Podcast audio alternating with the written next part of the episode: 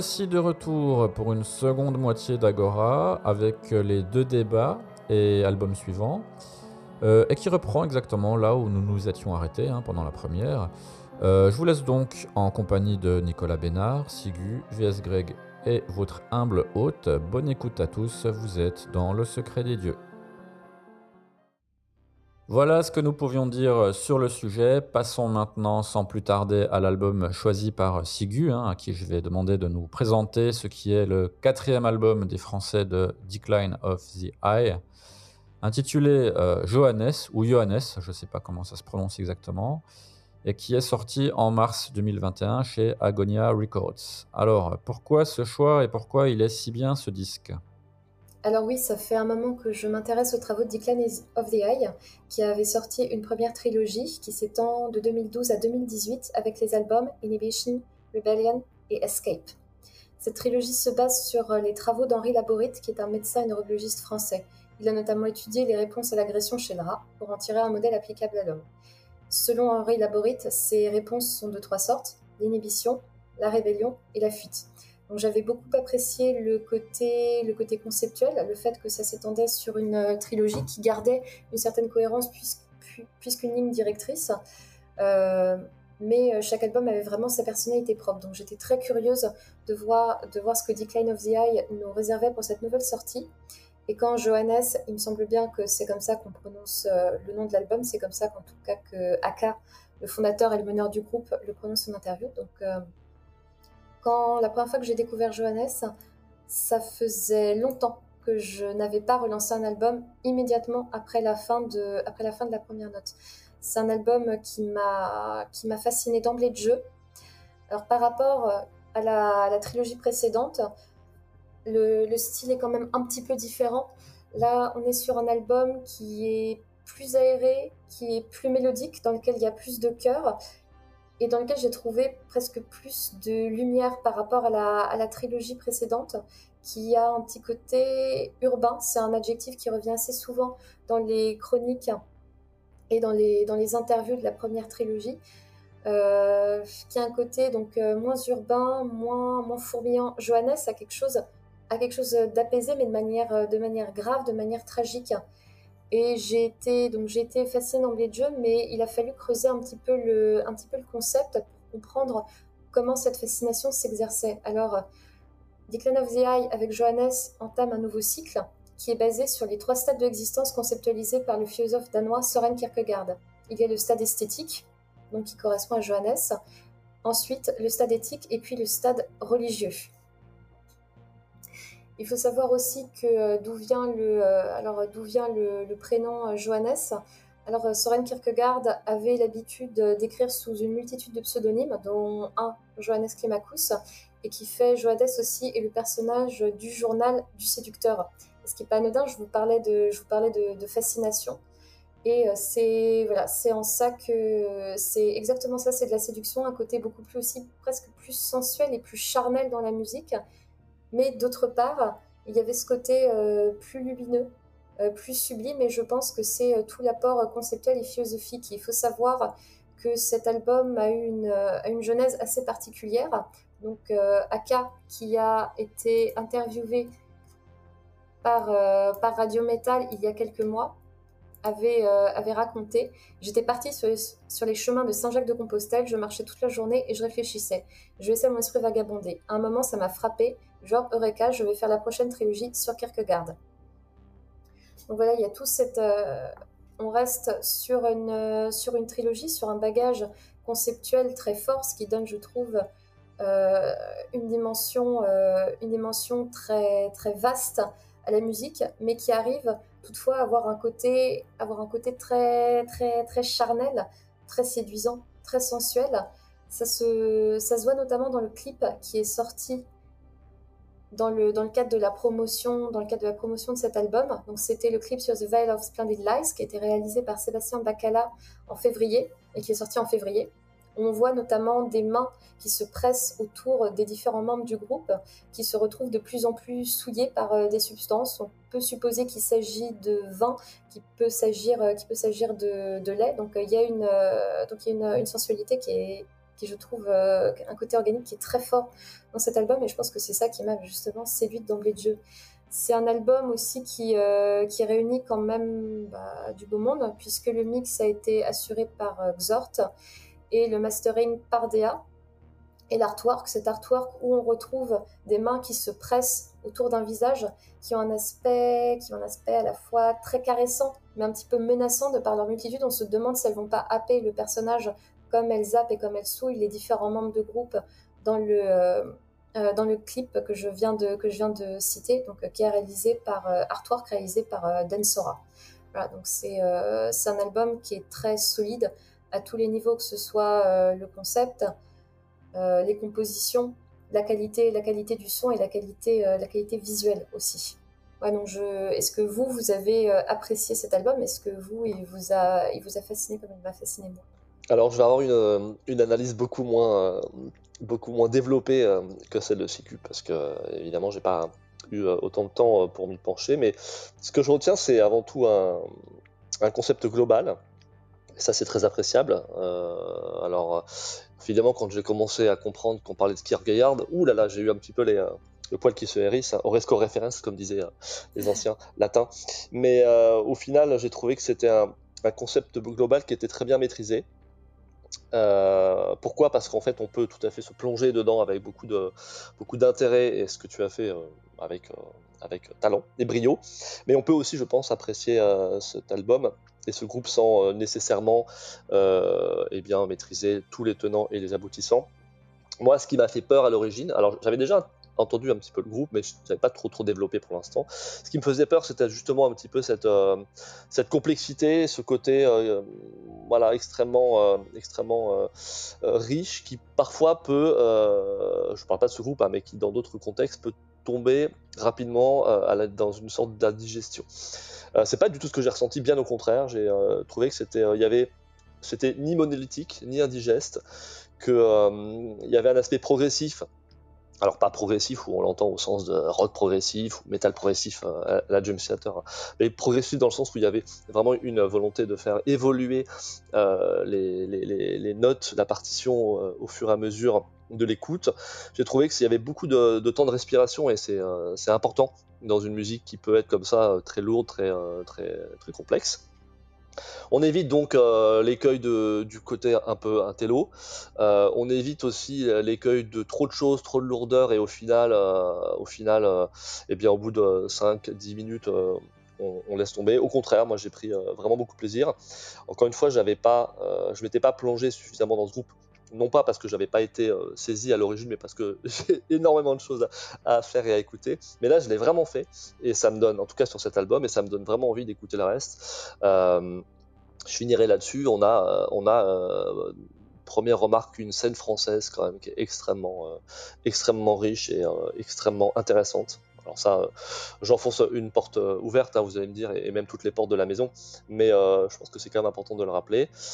Et d'autre part, j'observe quand même vraiment que le métal, qu'on souvent on taxe de, de, conservateur, a tellement, tellement évolué depuis ses origines. Et euh, quand on prend par exemple le concept lyrique, le concept musical d'un groupe comme Iron Maiden que j'adore, mais dont les textes sont tellement pauvres par rapport à d'autres artistes, euh, et euh, sans pour autant dénigrer euh, la qualité de ce groupe, évidemment.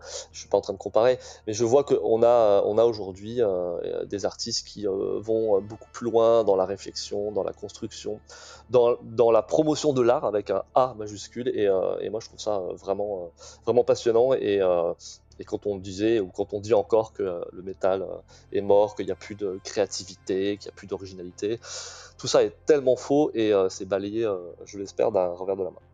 Alors, en ce qui me concerne, la première chose que j'ai pu euh, remarquer en essayant de me renseigner sur l'album, puisque c'est ce que je fais toujours avant d'écouter, euh, c'est aussi ce concept autour du philosophe danois euh, Søren Kierkegaard. Hein. donc, pour ceux qui connaissent un petit peu son travail, on sait que c'est pas le plus joyeux des, drilles, donc ça, on n'allait pas avoir la fête au village. donc pour décrire un peu formellement la musique, hein, c'est de la musique très sombre, hein, c'est du black metal un peu torturé, dans lequel j'ai senti un gros gros travail sur les arrangements et puis sur, les, sur les atmosphères et les voix notamment. Euh, et pour moi, c'est le premier album euh, du groupe que j'écoute, hein, donc euh, je suis pas du tout en mesure de comparer avec les précédents. Mais j'ai tout de suite senti un, comment dire, un album, un groupe mûr, hein, tout est maîtrisé là-dedans. Donc là, on est face à, des artistes qui savent très bien ce qu'ils font et qui le font bien.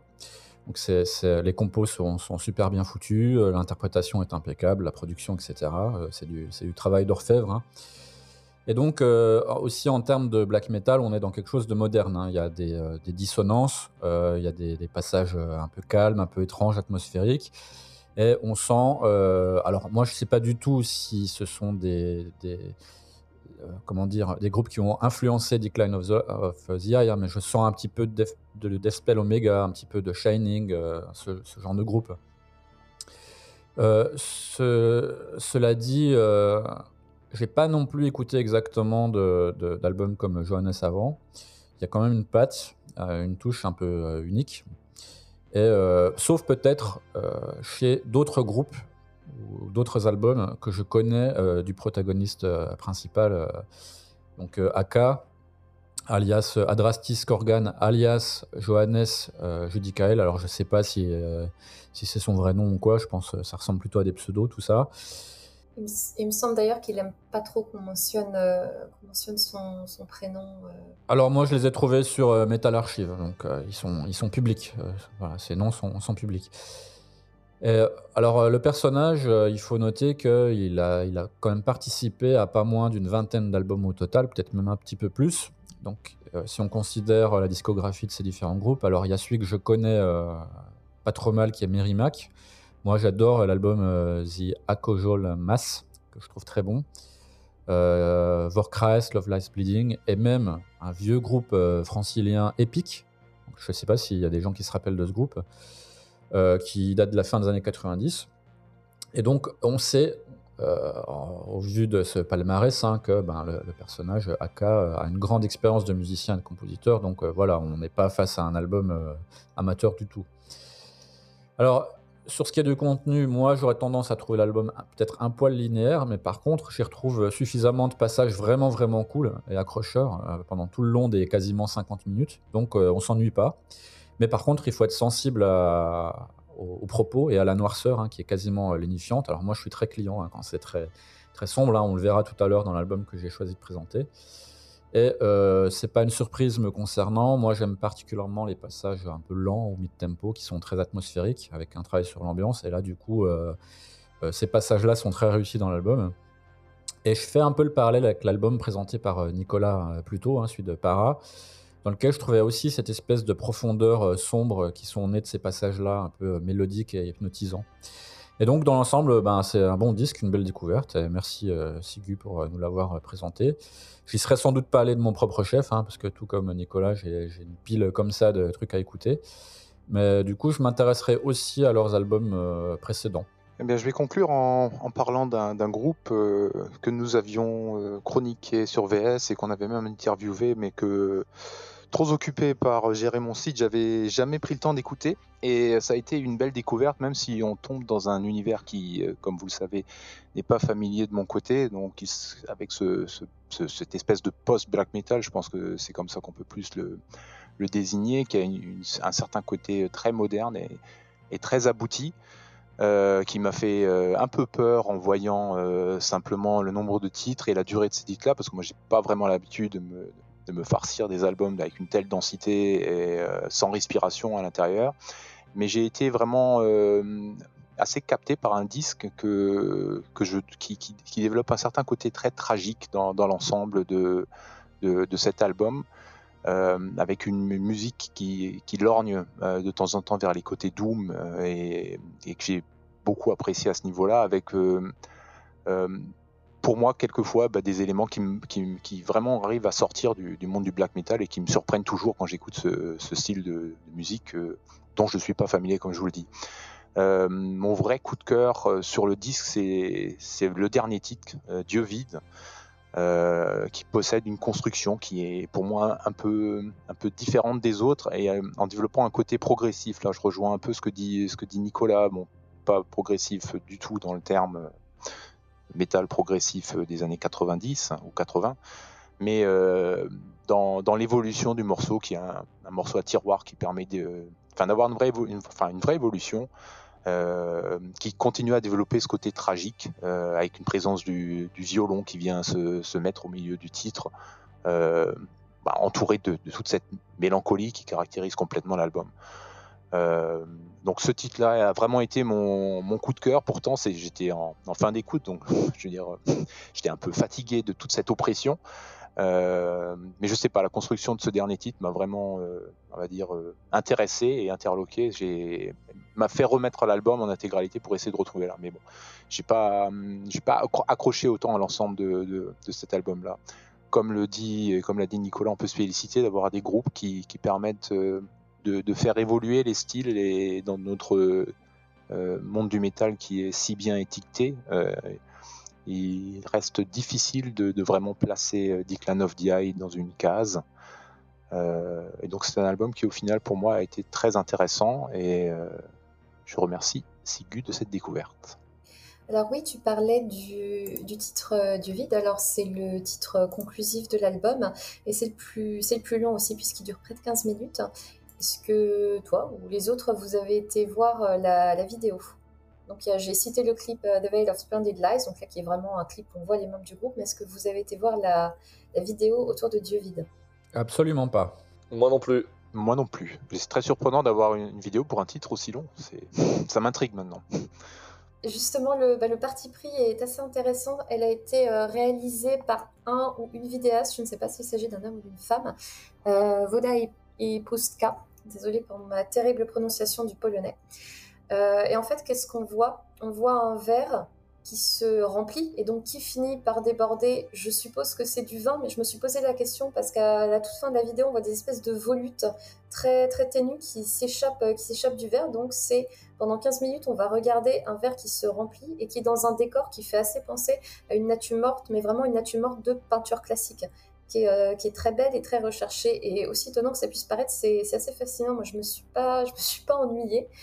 Euh, et aussi, c'est intéressant que tu dises que ce soit ce titre-là qui t'est marqué, parce que je trouve que c'est celui qui, dans ses paroles, fait, commence à faire une vraie jonction avec euh, la prochaine étape, avec le deuxième opus de cette trilogie qui vient de commencer, notamment parce qu'il y a la phrase I expand, donc, euh, je grandis, donc il va montrer le processus du personnage, le processus de, jo de Johannes qui est répété I expand à plusieurs reprises. Et aussi, par exemple, je peux vous citer The child finally grew up, his gaze is no longer naive. Donc ça montre qu'il y a vraiment, oui voilà, donc le l'enfant a fini par grandir et son, et son regard n'est plus naïf. Donc je, voilà, je trouve qu'il annonce un point de, un point de bascule vers, euh, vers le, prochain, chapitre. Euh, c'est intéressant que, ce soit lui qui t'ait particulièrement marqué parce que c'est un titre qui est très ambitieux et qui prépare déjà le terrain pour euh, le chapitre suivant. Pourquoi est-ce que je choisis ce groupe en, particulier? Donc là, je viens de vous parler de l'aspect visuel, mais je voudrais faire un petit crochet par l'aspect scénique. J'ai eu la chance de voir Declan plusieurs fois en concert et souvent ils s'efforcent selon les moyens qu'ils ont à portée de main. Euh, il s'efforce de proposer des véritables performances qui sont intéressantes. Je me souviendrai toujours d'un concert qui a eu lieu dans une salle parisienne du 13e arrondissement dont j'ai pas réussi à retrouver le nom. C'était fin avril ou tout début du mois de mai 2019. C'est une salle assez intimiste, très allongée. On est vraiment plongé dans l'obscurité quand on est public. Et il se trouve que euh, Declan of the avait fait appel à des danseurs et à des danseuses pour, euh, bah, pour faire un numéro sur scène. Sauf que les danseurs et danseuses commençaient à commencer un numéro en passant par le public. Moi, j'étais très concentrée sur le concert et j'ai absolument pas vu les gens passer. Et tout d'un coup, je sens une personne qui m'enlace par derrière. Il faut savoir que j'étais venue toute seule à ce concert en question. Donc, euh, voilà, malheureusement, les attouchements non consentis sont une, euh, sont une effroyable banalité dans les concerts quand on est une jeune femme seule. Donc j'ai vraiment été surprise, mais bien sûr, j'ai pas eu de réaction violente. Et aussi parce que euh, ça, je suis certaine que le groupe et euh, les danseurs et danseuses en avaient discuté. Ils étaient habillés en blanc, ils avaient quand même une tenue qui faisait qu'ils et elles étaient facilement repérables dans la salle, mais ça m'a vraiment très fortement marquée d'être bah, voilà, enlacée par, par une personne. J'étais vraiment prise par surprise. ils ont ils ont réitéré une performance qui était aussi intéressante quand ils ont joué en, c'était mi-décembre 2019 en première partie d'Amenra au Bataclan, mais c'était beaucoup plus grand. Donc j'ai trouvé qu'on perdait le caractère euh, intimiste et le caractère surprenant euh, qu'on pouvait avoir dans cette petite salle là, bah, on voyait vraiment les danseurs et danseuses qui passaient parmi nous et on pouvait observer de près la performance qu'ils ont exécutée sur scène ensuite. Donc sachant que c'est quand même un groupe qui est capable de mettre en place ça, je suppose quand il en a les moyens et surtout en région parisienne puisque c'est un groupe francilien, donc il peut faire appel sans doute à des danseurs et à des danseuses qui, qui connaissent, qui sont aussi de cette région. Donc je suis très curieuse de voir ce qu'ils vont nous proposer sur scène dès qu'ils auront, euh, voilà, dès qu'ils auront les, moyens de faire du live avec ce nouvel album. Est-ce que ça ne serait pas Les Voûtes par hasard, la salle de concert dont tu parles? Si, voilà, c'était Les Voûtes. Voilà, Les Voûtes. Que je recommande. C'est vraiment une ambiance euh, très particulière. C'est une salle qui est singulière. Si jamais vous avez l'occasion euh, d'assister à un concert là-bas, allez-y pour conclure artistiquement, il y a peu d'albums qui m'ont fait autant réfléchir sur le processus de réception. Comme disait Nicolas, on peut tout à fait apprécier la musique sans aller creuser le concept derrière, d'autant plus qu'effectivement, la philosophie de Kierkegaard, ça peut paraître un petit peu euh, aride. Mais euh, c'est Johannes, c'est la figure du dandy, c'est la figure du séducteur. Et justement, euh, il y a une première phase comme ça de séduction, de réception de l'écoute. Mais si on veut vraiment comprendre tout le concept derrière, comme on veut saisir la portée philosophique d'un ouvrage comme Journal d'un séducteur de Kierkegaard, ben voilà, il faut aller creuser, il faut aller lire des interviews, il faut aller lire les paroles et se renseigner sur tout le bagage qui est autour. Et c'est ça qui en fait un album euh, très intéressant avec un processus de réception qui est très méta finalement. Voilà ce qu'on pouvait dire sur euh, l'album de Decline of the Eye, Johannes. Passons au troisième sujet de cette seconde Agora. C'est une thématique que j'ai souhaité euh, traiter. Et si la question, hein, y a-t-il du métal dans les vaccins anti-Covid, paraît un peu cryptique, elle est en réalité un peu humoristique. Elle est euh, en résonance avec la fake news qui affirmait qu'il y avait du métal dans les vaccins. Parce que le sujet, en fait, est un peu difficile à formuler, mais il est néanmoins très sérieux. Il s'agit donc ici de prophétiser un potentiel euh, schisme hein, de plus ou moins long terme hein, qui pourrait se créer dans la scène métal, que ce soit au sein des groupes ou au sein des structures, donc euh, association d'organes de concert par exemple. Et on a déjà de nombreux exemples. Hein, euh, et ce qui m'a inspiré ce sujet, c'est l'exemple particulier de Laurent Lunoir qui quitte ou se fait dégager, c'est pas très clair, du groupe Igor pour ses positions très très anti-vax et je peux même dire conspirationnistes hein, pour avoir euh, un peu survolé le contenu de ses posts Facebook. Alors, il n'est pas question ici de juger les positions de chacun hein, ou de définir euh, s'il faut ou non aller se faire vacciner. Je pense qu'on sera tous d'accord hein, pour dire que c'est la liberté de chacun de le faire ou non et de penser ce qu'il veut. Euh, par contre, cette scission dans la société, française mais pas uniquement, on peut voir ça dans d'autres pays comme les États-Unis par exemple, eh bien, ça a nécessairement atteint euh, toutes les couches de la société et la musique, évidemment, n'y échappe pas. Alors, avant de laisser euh, la parole à mes invités, je vais donner quelques exemples de situations liées à la vaccination depuis euh, quelques semaines et qu'on peut observer. Par exemple, j'ai pu voir sur les réseaux sociaux Stéphane Burier de l'Outblast, hein, icône nationale du métal, que je range dans la catégorie des pragmatiques pour le coup. Il a posté une photo de lui en train de se faire vacciner, euh, il me semble, hein, et un commentateur lui a fait remarquer qu'il serait tombé, je cite, dans le camp des moutons. Ce à quoi Stéphane répond J'ai tout simplement besoin de bosser. Euh, qui est sans doute la meilleure réponse qu'il pouvait faire. Hein. Donc on a déjà là un premier exemple de, tension, ce qu'on peut appeler une tension entre euh, deux catégories de population. Alors, on sait bien que, euh, n'étant pas obligatoire à proprement parler, hein, la, vaccination est cependant fortement incitée à travers des mesures restrictives pour les personnes qui ne le sont pas.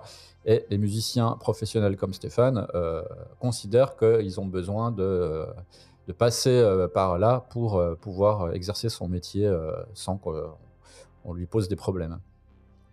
Et pour rester en France, et comme je suis en contact notamment sur des réseaux sociaux comme Facebook avec un certain nombre d'acteurs de la scène, j'ai pu constater des petits frottements et tensions, euh, ça et là, euh, avec des débats hein, un peu passionnés entre pro et anti-vax, entre pro et anti-pass sanitaire, parfois même entre gens qui ont travaillé ensemble hein, et donc qui se connaissent bien. Et bon, je ne vais pas citer de nom évidemment. Et puis, on a ceux qui expriment régulièrement euh, soit leur soutien de la politique sanitaire française, ou ceux qui expriment au contraire leur projet total de la stratégie adoptée dans son ensemble, au sujet de la vaccination ou au sujet du pass sanitaire, ou voire les trois en même temps. Et ces déclarations sont souvent suivies de commentaires, hein, euh, alors approbateurs ou désapprobateurs, des personnes qui les suivent, certains étant des anonymes, mais d'autres étant eux aussi des protagonistes de la scène métal de l'Hexagone. Donc on peut dire que parmi les gens euh, qui ont pris parti, certains se sont véritablement mis à dos euh, le parti du camp d'en face. Je vais donner d'autres exemples significatifs de la scène internationale. C'est pareil, hein, c'est en observant les médias, les réseaux sociaux. On peut remarquer hein, que des groupes de grande envergure comme Tesla, Leonard Skinner, Shinedown ou Limp Bizkit ont été contraints récemment d'annuler leur tournée en cours ou de remplacer des membres soit parce qu'ils ont chopé le Covid, soit parce que des membres de ce groupe ne sont pas vaccinés et donc se sont euh, par conséquent fait écarter du line-up. Euh, j'ai pu voir que l'énorme tourneur international américain Live Nation a déclaré en août qu'il faudra montrer une preuve de vaccination ou un test PCR négatif pour pouvoir entrer dans une salle de concert ou un festival organisé par ses soins.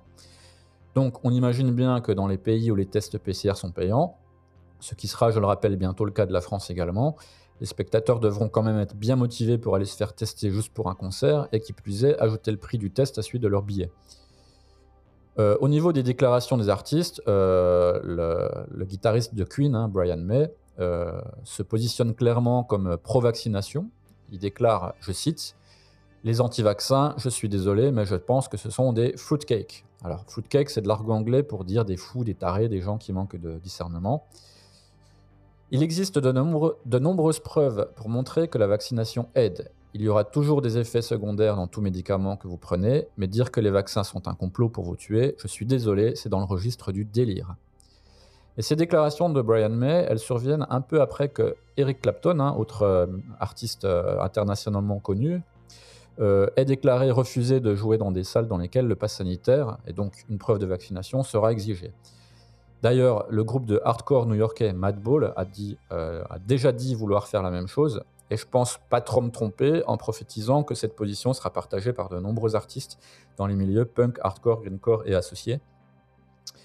Ensuite, on a le guitariste euh, George Lynch, hein, qui est très connu aux États-Unis, qui déclare euh, qu'être vacciné et pouvoir en justifier la preuve doit devenir la nouvelle normalité. Même son de cloche du côté de Sebastian Bach, que vous connaissez sans doute comme ex-chanteur de Skid Row.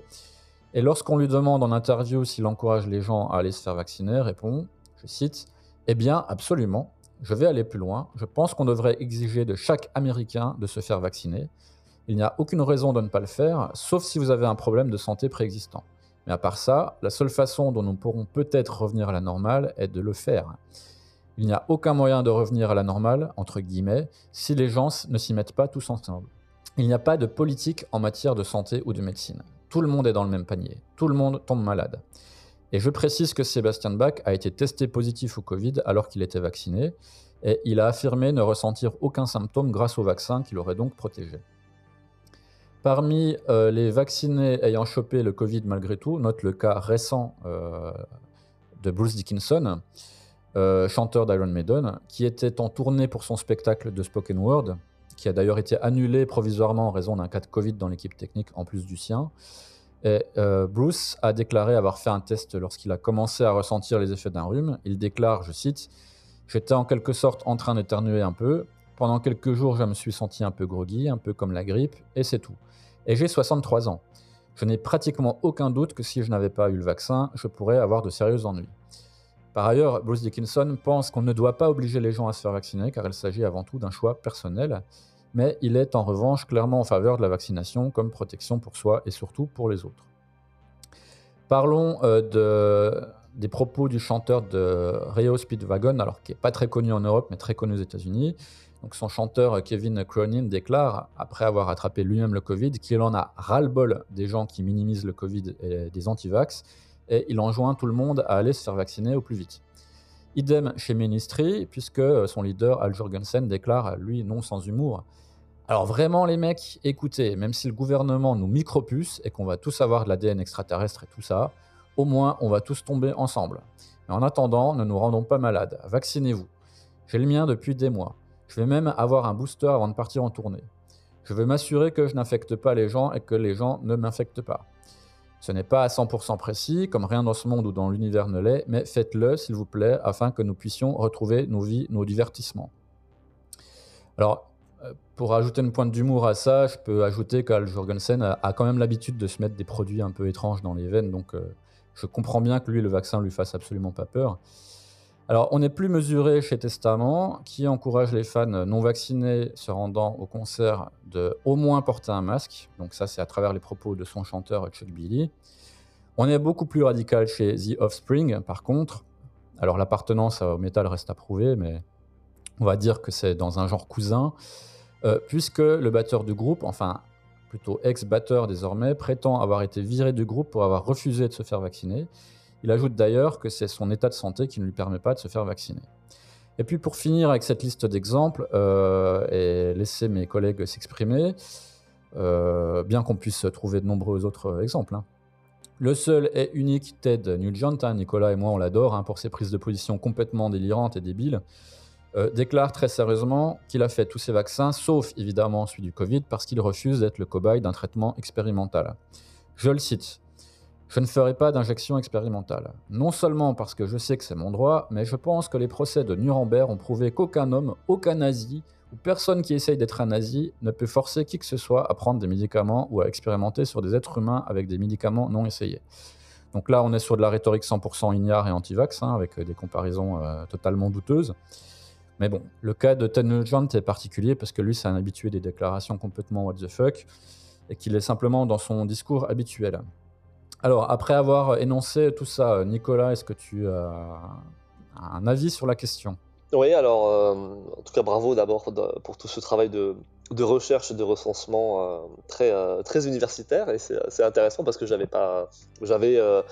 Chopé ici et là quelques commentaires, mais, mais évidemment, j'avais pas toutes les informations. Donc, c'est très intéressant. J'ai essayé de, faire avancer ma pensée par rapport à ce que tu viens de dire. Donc, ce que j'observe, c'est qu'il y a quand même très peu de réactions négatives. Euh, il y a très peu de réactions euh, euh, collectivement négatives, plutôt, pour être plus précis.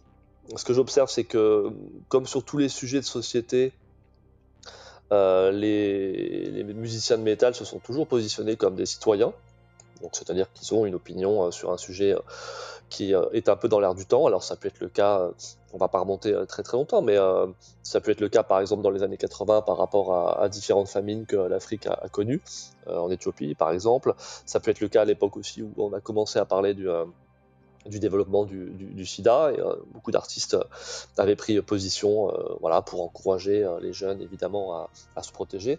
Donc, et on pourrait aborder plein d'autres sujets. Donc c'est ce que j'avais montré dans un de mes mes ouvrages, c'est que contrairement à ce qu'on pensait, l'amateur de l'artiste métal était clairement inscrit, ancré dans son époque, et pas du tout euh, dans une petite cabane au fin fond de la forêt en Norvège. Il y en a certainement qui le sont et qui s'exprimeront jamais, mais quand même globalement, on voit là, tu as parlé en plus de personnalités qui sont très connues, euh, enfin Bruce Dickinson, euh, alors Ted Nugent, bon, pour le coup, sa parole, je, je, vais, je la mettrai pas forcément au-dessus euh, des autres, mais euh, effectivement, c'est quand même un personnage qui peut avoir un certain écho, en tout cas aux États-Unis. Enfin, lui, je le trouve intéressant parce que c'est un stéréotype, surtout. Ouais, c'est ça, c'est la caricature de la de la de l'Amérique euh, peu du beauf, quoi. Ouais, c'est ça, du redneck, on va dire, de l'Amérique peu, peu, peu cultivée, dont on mentionnait d'autres d'autres ses membres éminents dans, dans, dans, les sujets précédents. Donc c'est voilà, premier point, c'est qu'on a quand même des citoyens et ça c'est intéressant. Je pense qu'il faut quand même mentionner. Après, ce que je remarque aussi d'être très intéressant, c'est que si en France il y a eu très peu d'opposition, sans aller sur encore une fois qui a raison, qui a tort, euh, de la part des artistes, c'est que manifestement, et c'est plutôt positif, on est face à des professionnels. C'est qu'aujourd'hui, la plupart des gens qui font le métal, qui le, vivent, que ce soit les artistes, les organisations, euh, les, les, organisateurs de concerts, les tourneurs, etc. Ce sont des gens qui sont professionnalisés et par conséquent, comme ce sont des professionnels, leur travail, euh, enfin leur travail, la musique, c'est ce qui les fait vivre. Et tu citais euh, notamment euh, le, leader de Loot Blast. Effectivement, si je me fais pas vacciner aujourd'hui, ben, je peux pas travailler. Alors on peut avoir les discours romantiques qu'on veut, on peut vouloir considérer que c'est il y a des atteintes à la liberté. Au bout d'un moment, il faut pas oublier que ces gens-là, euh, pour la plupart, ils ont bah, ils, sont, ils ont besoin de travailler, ils ont besoin de vivre, ils ont besoin de faire des concerts. Et par conséquent, s'ils peuvent pas le faire, bah, demain ils ont plus d'argent et ils pourront plus faire vivre leur famille. Donc c'est très pragmatique ce que je suis en train de dire, mais c'est quand même une réalité. Et bien sûr, on peut dénoncer en disant qu'on a perdu le côté rock'n'roll, le côté libertaire, le côté rebelle, mais qu'en même temps, on a gagné quelque chose qui, à mon sens, est quand même beaucoup plus euh, valable, c'est cette professionnalisation. On a des acteurs qui sont des professionnels et qui ont besoin de travailler, et donc à ce titre-là, ils sont pragmatiques. Ça, tu l'as dit, je pense que c'était intéressant de, le rappeler. Donc il y a ces deux éléments qui me semblent vraiment euh, importants. Et donc par conséquent, euh, si je puis dire, le métal peut pas se permettre en fait, c'est un peu, un peu cynique ce que je vais dire, mais il peut pas se permettre de, euh, bah, de prendre une position contre ou peut-être d'avoir un, développement, une approche philosophique très différente. Pas forcément anti-vaccin, mais peut-être plus, euh, plus intellectuel, on va dire, parce que simplement et, très, euh, très pra pragmatiquement, eh ben, il, faut, euh, il faut vivre. Et surtout, moi, ce que je relève, parce que j'essaie toujours de voir le positif et le verre à moitié plein et non pas à moitié vide, ce que je relève, c'est que c'est cette solidarité très forte qu'on observe. Moi, j'ai suivi des groupes, je vais encore parler de Sidi Larsen, et j'aime vraiment leur discours, qui est un discours, alors c'est des types qui sont évidemment très orientés à gauche de l'échiquier politique, on va dire, hein, dans leur euh, discours, ils s'attaquent au capitalisme, ils s'attaquent euh, à, tout un tas de choses dans leurs textes et dans, dans leurs interviews, mais je trouve que leur approche de communication, là, elle était très pragmatique. C'est nous, euh, c'est pas nous, on a besoin de bosser, c'est plutôt on a besoin d'aider les autres. Voilà, euh, on va à un festival, l'organisateur s'est démené euh, depuis des mois pour essayer de mettre la structure, euh, que la structure puisse se pérenniser et que l'événement puisse avoir lieu. Pour le coup, si nous on fait genre on va pas y aller parce qu'on est euh, anti pass sanitaire, bah, il y a un événement qui va se casser la gueule, derrière il y a des gens qui vont perdre de l'argent, il y a tout un tas après de conséquences euh, sociales, euh, économiques qui sont, qui sont compliquées. Donc je trouve que le groupe a une approche qui est pragmatique, solidaire, et ça je trouve que c'est plutôt pas mal parce que la solidarité c'est toujours ce qui a permis à la communauté métal et à ces différents acteurs de pouvoir vivre et parfois survivre dans des conditions pas forcément évidentes. Et donc je trouve ça plutôt bien d'avoir cette approche de dire voilà, nous euh, on, comprend qu'il y a un discours politique auquel on n'adhère pas, ils le disent, hein, Sidi Larsen, on est contre le pass sanitaire, les organisateurs aussi. Néanmoins, l'organisateur du concert du festival a fait un effort, il y aura des tests euh, gratuits, euh, des tests rapides, voilà, donc on essaie d'avoir une approche pragmatique, parce que sinon on va tous se casser la gueule, et il faut être honnête, les politiques, qu'un petit festival ou un petit groupe se casse la gueule, ils n'en ont pas grand-chose à faire. Donc s'il n'y a pas cette solidarité dans un moment qui est compliqué, si cette solidarité se pragmatise sont, euh, comment dire, sont euh, remplacés par une espèce de, de, rêve un peu romantique, eh bien, je pense que euh, ça ne fonctionnera pas. Et je suis donc tout à fait. Je suis très rassuré et, très satisfait, moi personnellement, là c'est mon avis personnel, de la réaction de la communauté métal qui, qui a fait preuve une fois de plus de solidarité plutôt que peut-être d'une rébellion qui, à mon avis, n'apporterait rien, rien de positif à l'ensemble de ces acteurs. Alors moi, vis-à-vis -vis de ce sujet, je, retiens euh, tout de suite ce que vient de, dire Nicolas vis-à-vis -vis de, de l'aspect des professionnels de la musique, donc ceux qui vivent de la musique et ceux qui ont besoin de travailler, qui prennent en majorité parti euh, justement euh, pour la vaccination. Et je pense que tout ça va se résoudre à, obliger plus ou moins les gens qui, qui veulent voir leur concert et je veux dire, ils prêchent pour leur, pour leur paroisse, pour les faire venir au concert, pour les faire revenir, donc également pour remplir les salles. Euh, ce qui est un peu plus différent, c'est toute la particularité du monde amateur du métal qui est, qui est énorme, euh, ils, ce ne sont pas des musiciens professionnels et qui euh, font euh, ça à titre de hobby, qui n'ont pas la pression de devoir travailler, de devoir en vivre, etc. etc. Et je pense que c'est plus dans ces mouvements-là où on va peut-être être en face de, gens qui vont refuser la vaccination et la mise en place du pass sanitaire. Donc je pense que c'est quelque chose qui va peut-être marquer une opposition qui va, qui va se développer dans, dans, dans le monde du métal. Euh, J'ai envie de dire que malheureusement, pour euh, ceux qui vont s'opposer au pass sanitaire, euh, il, n'y a pas de solution qui se présente à, eux pour continuer leurs activités, même si ces activités ne sont pas professionnelles, vu les choix que met en place le gouvernement actuellement. donc ils vont se mettre en marge de la scène, donc autant en live d'une certaine façon par eux-mêmes. Et bon, tu as cité le, positionnement du, groupe américain Madball. Bon, c'est assez surprenant parce qu'ils ont plus ou moins annoncé dans leur dans leur communiqué qu'ils allaient faire un, concert euh, très bientôt sur New York et que ça allait être le dernier avant très longtemps. Euh, donc, d'une certaine façon, euh, ils vont s'auto-exclure de, de, ce qui va être peut-être le terme nouvelle est peut-être un peu fort, mais de la scène euh, métal ou hardcore qui va, qui va se qui va, survivre, on va dire, ce, Covid et qui va essayer de, vivre et d'exister pendant cette, cette situation. Euh, pour euh, revenir sur euh, le sujet que tu avais, comme de la façon dont tu avais introduit le sujet, donc euh, vis-à-vis d'Igor, moi je me suis, euh, je, m'étais permis de, contacter le, bah, le nouveau chanteur d'Igor, qui est JB Le Bail qui fait partie, qui est le chanteur de, de. Et je lui ai demandé un peu comment s'était passé son intégration et le fait qu'il y avait cette opportunité de rejoindre le groupe. Donc lui, il m'avait dit assez, simplement que, lui, vis-à-vis du départ du, précédent chanteur qui s'opposait à la vaccination, euh, que tout ça faisait que, à l'heure actuelle, faire des dates à l'étranger avec euh, Igor, qui le font actuellement, ils font les festivals partout en, Europe où des festivals peuvent avoir lieu. Euh, je dis pas de bêtises, il devait être, je crois qu'il devait être à l'affiche du moto, motoculteur. Et ils ont comme contrainte de devoir faire plein d'escales en avion. Et le fait est que s'ils sont pas vaccinés, ben, tout simplement, ce serait un, un enfer, une galère complète pour eux d'un point de vue logistique, pour euh, passer à travers euh, les, différentes frontières. Et il aurait été nécessaire, dans le cas d'un non vacciné, de faire des tests PCR en permanence, vu les frais que ça engendre à l'étranger. Euh, ce genre de tests, nous, évidemment, on rembourse tout pour le moment. Mais, mais voilà, donc, pour que Igor puisse continuer simplement son existence et faire de la scène eh bien la seule solution était d'avoir des gens vaccinés dans le groupe, et c'est comme ça que lui a été recruté, parce que lui, il était disponible et vacciné. Donc je veux dire, c'est un peu pour reprendre ce que je disais initialement, c'était que si, les groupes veulent continuer d'exister, hmm, c'est la même chose pour Sidi Larsen, passer par la vaccination est presque une, obligation, et il n'y a pas de, véritable choix euh, qui se profile à eux actuellement. Euh, donc voilà, euh, sinon tu, avais, cité différents exemples. Parmi les autres exemples, il y a, il y a le fameux concert, donc encore une fois avec euh, Madball, qui avait eu lieu en avril dernier. Donc quand nous on était encore bien confinés en France, donc c'était un concert qui avait lieu à, Tompkins Square Park à New York.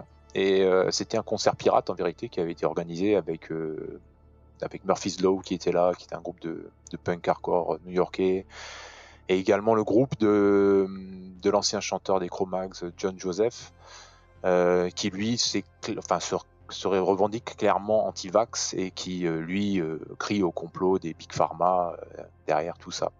Donc c'était un concert qui avait réuni plus de plus de 2 à 2 à 3 000 personnes, je crois, qui est un concert complètement pirate, quoi. alors que normalement dans l'État de New York à cette date-là, donc ça c'était quelque chose qui avait été mis en place début avril.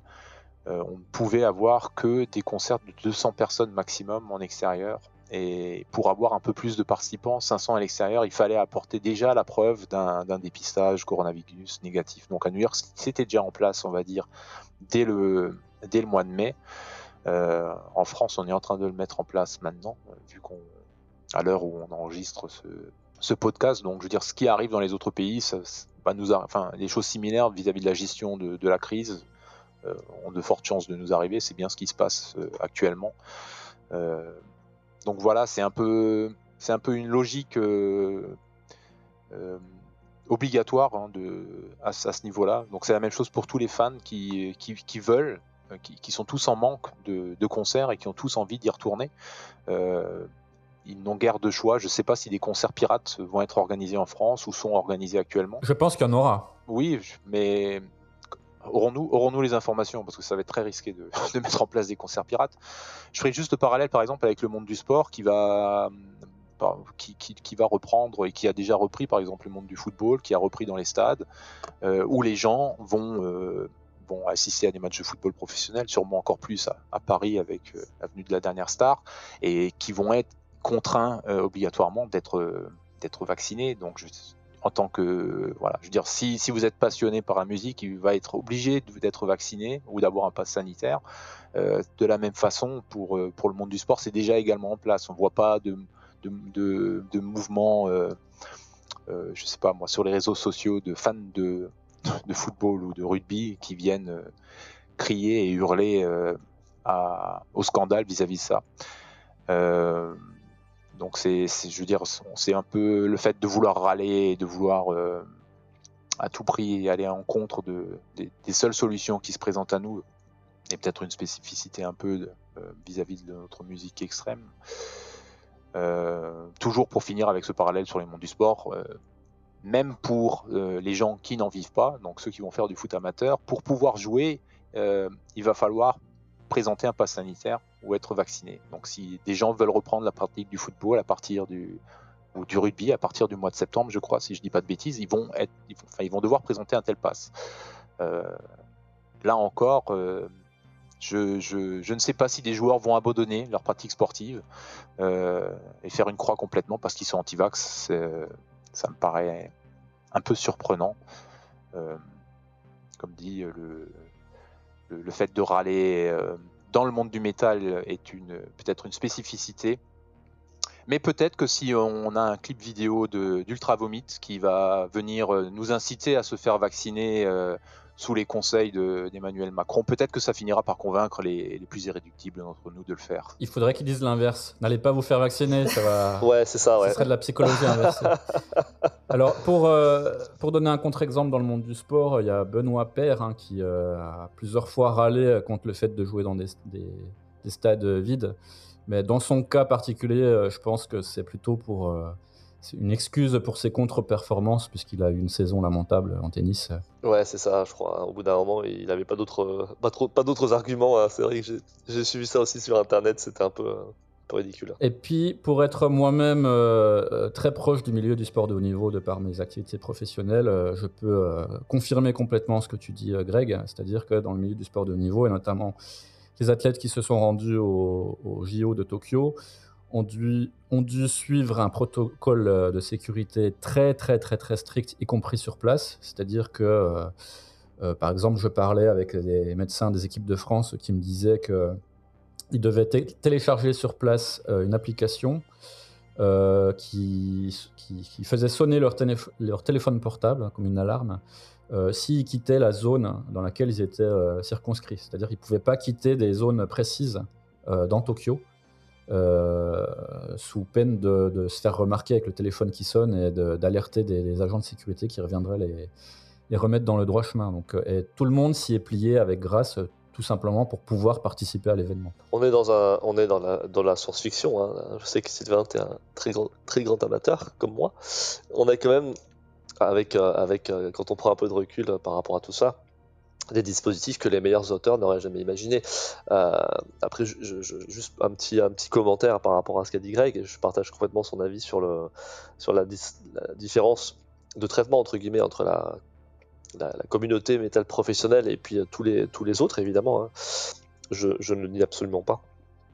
Mais c'est vrai qu'on est quand même. Euh, en fait, l'opposition politique qu'on peut exprimer dans un groupe ou dans un film, elle peut être tournée contre des événements qui sont, comment dire, qui sont un produit humain, qui sont une création humaine. Alors on peut me dire oui, mais le pass sanitaire, c'est bien des humains qui l'ont inventé. C'est vrai, mais c'est pas, ça, ne, ça ne provient pas d'une orientation idéologique. C'est juste qu'il y a un événement euh, qui s'appelle un virus qu'on si on est à peu près normal, je pense, on considère qu'il n'ait pas été inventé par, euh, une espèce d'entité euh, naturelle ou surnaturelle, mais que c'est juste un virus, hein, comme il y en a toujours eu et comme il y en aura toujours, et que par conséquent, après, il y a des choix politiques qui sont faits, bien sûr, mais en tout cas, on n'est pas dans le domaine de l'idéologie. Ce que je veux dire, c'est que c'est plus difficile de contester euh, un virus que de contester, par exemple, une orientation politique, euh, un choix économique euh, libéral, euh, l'interdiction de l'avortement, où là, ce sont des choix politiques qui sont faits par des êtres humains, par des hommes politiques. Là, le virus, il n'a pas été créé par des hommes politiques, par conséquent, on peut observer une certaine fatalité. C'est vrai, dans le sport, par exemple, tu disais, hein, les footballeurs, ça fait des mois et des mois qu'ils se font deux tests tous les jours. Euh, on les a tous vaccinés et je pense honnêtement qu'on leur a pas trop demandé leur avis parce que sinon ils pouvaient plus jouer. Donc on est face à une forme de fatalité parce que la situation implique plus, à mon avis, le pragmatisme, et, euh, moins euh, une, pensée idéologique qui pourrait tout à fait s'exprimer dans d'autres contextes. Alors, euh, comme vous, j'étais heureuse de constater que le sujet n'est pas du tout passé sous le tapis dans notre, dans notre communauté, y compris par euh, de très grandes figures, que ce soit pour ou contre, comme dans le cas de, de Laurent Lenoir. Il y a des prises de position qui sont assez claires, c'est-à-dire que des gens affirment clairement où ils se situent, euh, s'ils se sont fait euh, vacciner ou non, et qui rappellent, euh, voilà, qui rappellent des réalités, qui rappellent des conditions de santé, comme vient de le dire Nicolas c'est ne pas tomber malade, c'est ne pas contaminer les autres et c'est ne pas peser sur des systèmes de santé partout dans le monde qui ont été déjà fortement éprouvés. Donc euh, il y avait euh, donc il y a déjà ce oui ce, pragmatisme euh, que j'appellerais sanitaire, mais il y a aussi le côté voilà on sent que c'est des professionnels et c'est sain aussi de rappeler que si on veut continuer à avoir une vie culturelle, si on veut continuer d'animer la scène, si on veut continuer de créer, de jouer, bah derrière tout ça, si on veut des projets ambitieux, si on veut des concerts euh, à la Live Nation, bah on est entre professionnels et ça nécessite, ça nécessite de se faire vacciner, ça, nécessite de se faire des tests. Parce que sans ça, effectivement, euh, tu citais un exemple de tournée aussi où euh, c'est pas possible en étant, enfin, logistiquement, ça aurait été un cauchemar de ne pas tourner avec des gens non vaccinés. C'est ça la réalité derrière des, derrière des tournées, derrière des concerts. Je me suis néanmoins posé la, question, les, euh, positions euh, anti m'ont quand, même, m'ont quand même interloqué, et je, c'est peut-être de la curiosité malsaine de ma part, mais je me demande ce que ça va donner dans le temps. est-ce que ça va, est-ce que ça va quand même produire des choses intéressantes? Je m'explique. Donc, Bien sûr, le, Covid et les confinements durs ont mis fin à tous les événements, donc tous les artistes de par le monde ont dû trouver d'autres moyens de créer et d'apporter euh, leur création au monde, à leur communauté ou au public, euh, au public en général. Donc, est-ce que les, artistes, est-ce que les groupes qui s'affirment anti-vax, donc qui vont se couper de tout un système professionnel s'ils veulent, veulent tourner, s'ils veulent se produire dans des grandes salles, bah, qu'est-ce qu'ils vont faire et comment ils vont tenir leur position dans le temps tout en continuant à exercer leur art, voire peut-être même tout en continuant à en vivre? Je suis assez curieuse de voir euh, ce que certains vont faire, comme on a pu voir des, euh, on a pu voir des groupes, malgré les restrictions, essayer de produire des contenus, essayer de continuer à porter leur, euh, création de manière originale.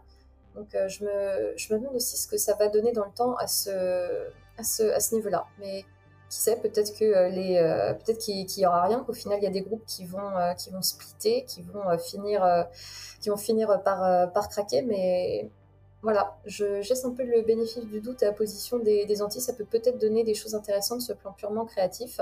S'ils décident de, se couper d'un système tout entier, très bien, mais ils vont devoir du coup réinventer leur propre système s'ils veulent continuer de créer.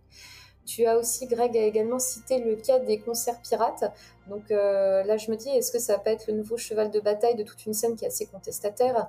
Euh, La scène, euh, donc les scènes hardcore, les scènes punk, et quelles vont être les, quelles vont être les initiatives à, ce niveau? Qu'est-ce que ça va donner? Est-ce que ça va être des cas très isolés ou est-ce qu'au contraire, ça va être, ça va être un vrai mouvement aussi petit soit-il? Après, bien sûr, si on reste dans le cas de concert pirate, on est tout à fait d'accord que ça va être limité en moyens, limité au nombre de participants.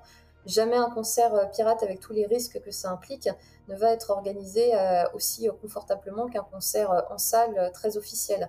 Mais je me demande est-ce que ça va, est-ce que ça va créer de nouveaux réseaux? Est-ce que ça va faire émerger bah, le terme de contre-culture là finalement prend tout son sens? donc je me demande aussi comment ces, ces scènes qui sont, qui anti euh, vont s'emparer du sujet et vont réagir sans abonder, euh, je dis ça, sans abonder dans leur sens, sans prendre de position ni politique ni sanitaire. Je, je me place d'un point de vue purement culturel et musical, comment ces scènes qui sont historiquement euh, vont, vont, prendre parti et qu'est-ce qu'elles vont, qu'est-ce vont faire? Donc le cas des concerts pirates, je trouve, est assez intéressant. C'est, ce serait idéaliste, ce serait idéaliste de se dire que le phénomène va pouvoir être étudié parce que bah, ce genre de concert est par essence, est par essence confidentiel mais c'est voilà, est-ce que ça va être, est-ce que ça va être un épiphénomène ou est-ce qu'au contraire, est-ce qu'il y a des gens qui vont, euh, qui vont vraiment, euh, qui vont vraiment chercher, à, qui vont vraiment chercher à le mettre en place dans les scènes les plus, les plus contestataires. Donc ça aussi, ça, ça aussi, ça m'a intrigué. Déjà, pendant le, confinement, euh, des formes de création, il y, en a, y en a déjà eu des nouvelles, qui sont notamment les concerts filmés. Alors, ce qui se passe, c'est que les concerts filmés, le problème, c'est que pour les groupes, c'est c'est pas forcément euh, une bonne chose sur le long terme, hein, parce que d'une part, ça coûte cher à produire et ça rapporte pas beaucoup d'argent, voire pas du tout, et que d'autre part, c'est pas la même chose de voir un groupe en live que de figer dans le temps une prestation qui ensuite sera toujours là et que les gens auront peut-être déjà vu en masse et ce qui pourrait provoquer euh, l'absence d'envie d'aller les voir en concert ensuite quand ils seront capables de jouer live. Donc il y a beaucoup de groupes qui se sont dit attention, avant que je mette les pieds là-dedans, euh, je voudrais euh, connaître les tenants, les, les aboutissants. L'autre chose, c'est que euh, sur l'obligation de se vacciner pour un musicien professionnel, pour moi, ça va, personne va y échapper. Pour une raison simple, c'est que déjà, ce qui se passe en France, ça se passe dans de nombreux autres pays, et de toute façon, il faut montrer patte blanche pour rentrer dans de nombreux pays. Donc, les musiciens professionnels, donc qui tournent, hein, parce qu'aujourd'hui, un musicien professionnel à part ceux qui font partie de très gros groupes, ne vivent pas sur la vente d'albums. Hein. Ils vivent sur la vente de merch en tournée, sur les tournées, etc. Donc ne pas tourner et continuer à être professionnel, c'est compliqué. Et je vais prendre un exemple très simple, c'est celui de la Suède. Hein. Moi, je connais bien la Suède. Là, j'y ai vécu sept mois, hein, puisque là, je, reviendrai là-dessus tout à l'heure. Hein. mais moi, euh, moi, ce qui me, ce qui m'a euh, frappé dans les décisions qui, euh, qui ont pu être prises en France, c'est le, le, confinement notamment. Et donc, moi, j'ai réagi à ma manière. en Suède, il n'y a, y a pas d'obligation vaccinale. Il y, a, eu très très peu de contraintes pendant les, les périodes vraiment épidémiques qu'on peut, qu'on peut qualifier entre guillemets de graves. Euh, cependant, euh, les musiciens suédois, euh, pour sortir de Suède et aller tourner, aller exercer leur, métier en dehors de la Suède, ils seront obligés, comme tout le monde, d'aller se vacciner. ça, personne ne va y échapper. Après, les Suédois ne sont pas fondamentalement contre la vaccination, mais il y a, comme partout ailleurs, des réticences d'une partie de, la population, y compris des musiciens, j'imagine. Ensuite, pour revenir à ce que disait Nicolas sur le fait que le virus est bien là, euh, et que ça, c'est quelque chose de naturel, on peut rien y faire. Euh, j'ajoute tout de même que la manière de lutter contre ce virus, elle est hautement politique. Euh, alors personnellement, là je prends position clairement, hein, je suis absolument pas contre la vaccination, je suis vacciné moi-même pour des raisons purement pragmatiques comme d'autres musiciens, mais pas uniquement pour des raisons, ces raisons-là. Par contre, moi j'ai été depuis le début farouchement contre la politique sanitaire faite en France j'ai trouvé le confinement euh, extrêmement violent. Et c'est pour ça que j'ai choisi, à titre personnel, avec mon épouse avec moi, de quitter la France pendant les deux confinements. Donc une première fois en Asie, une deuxième fois en Suède.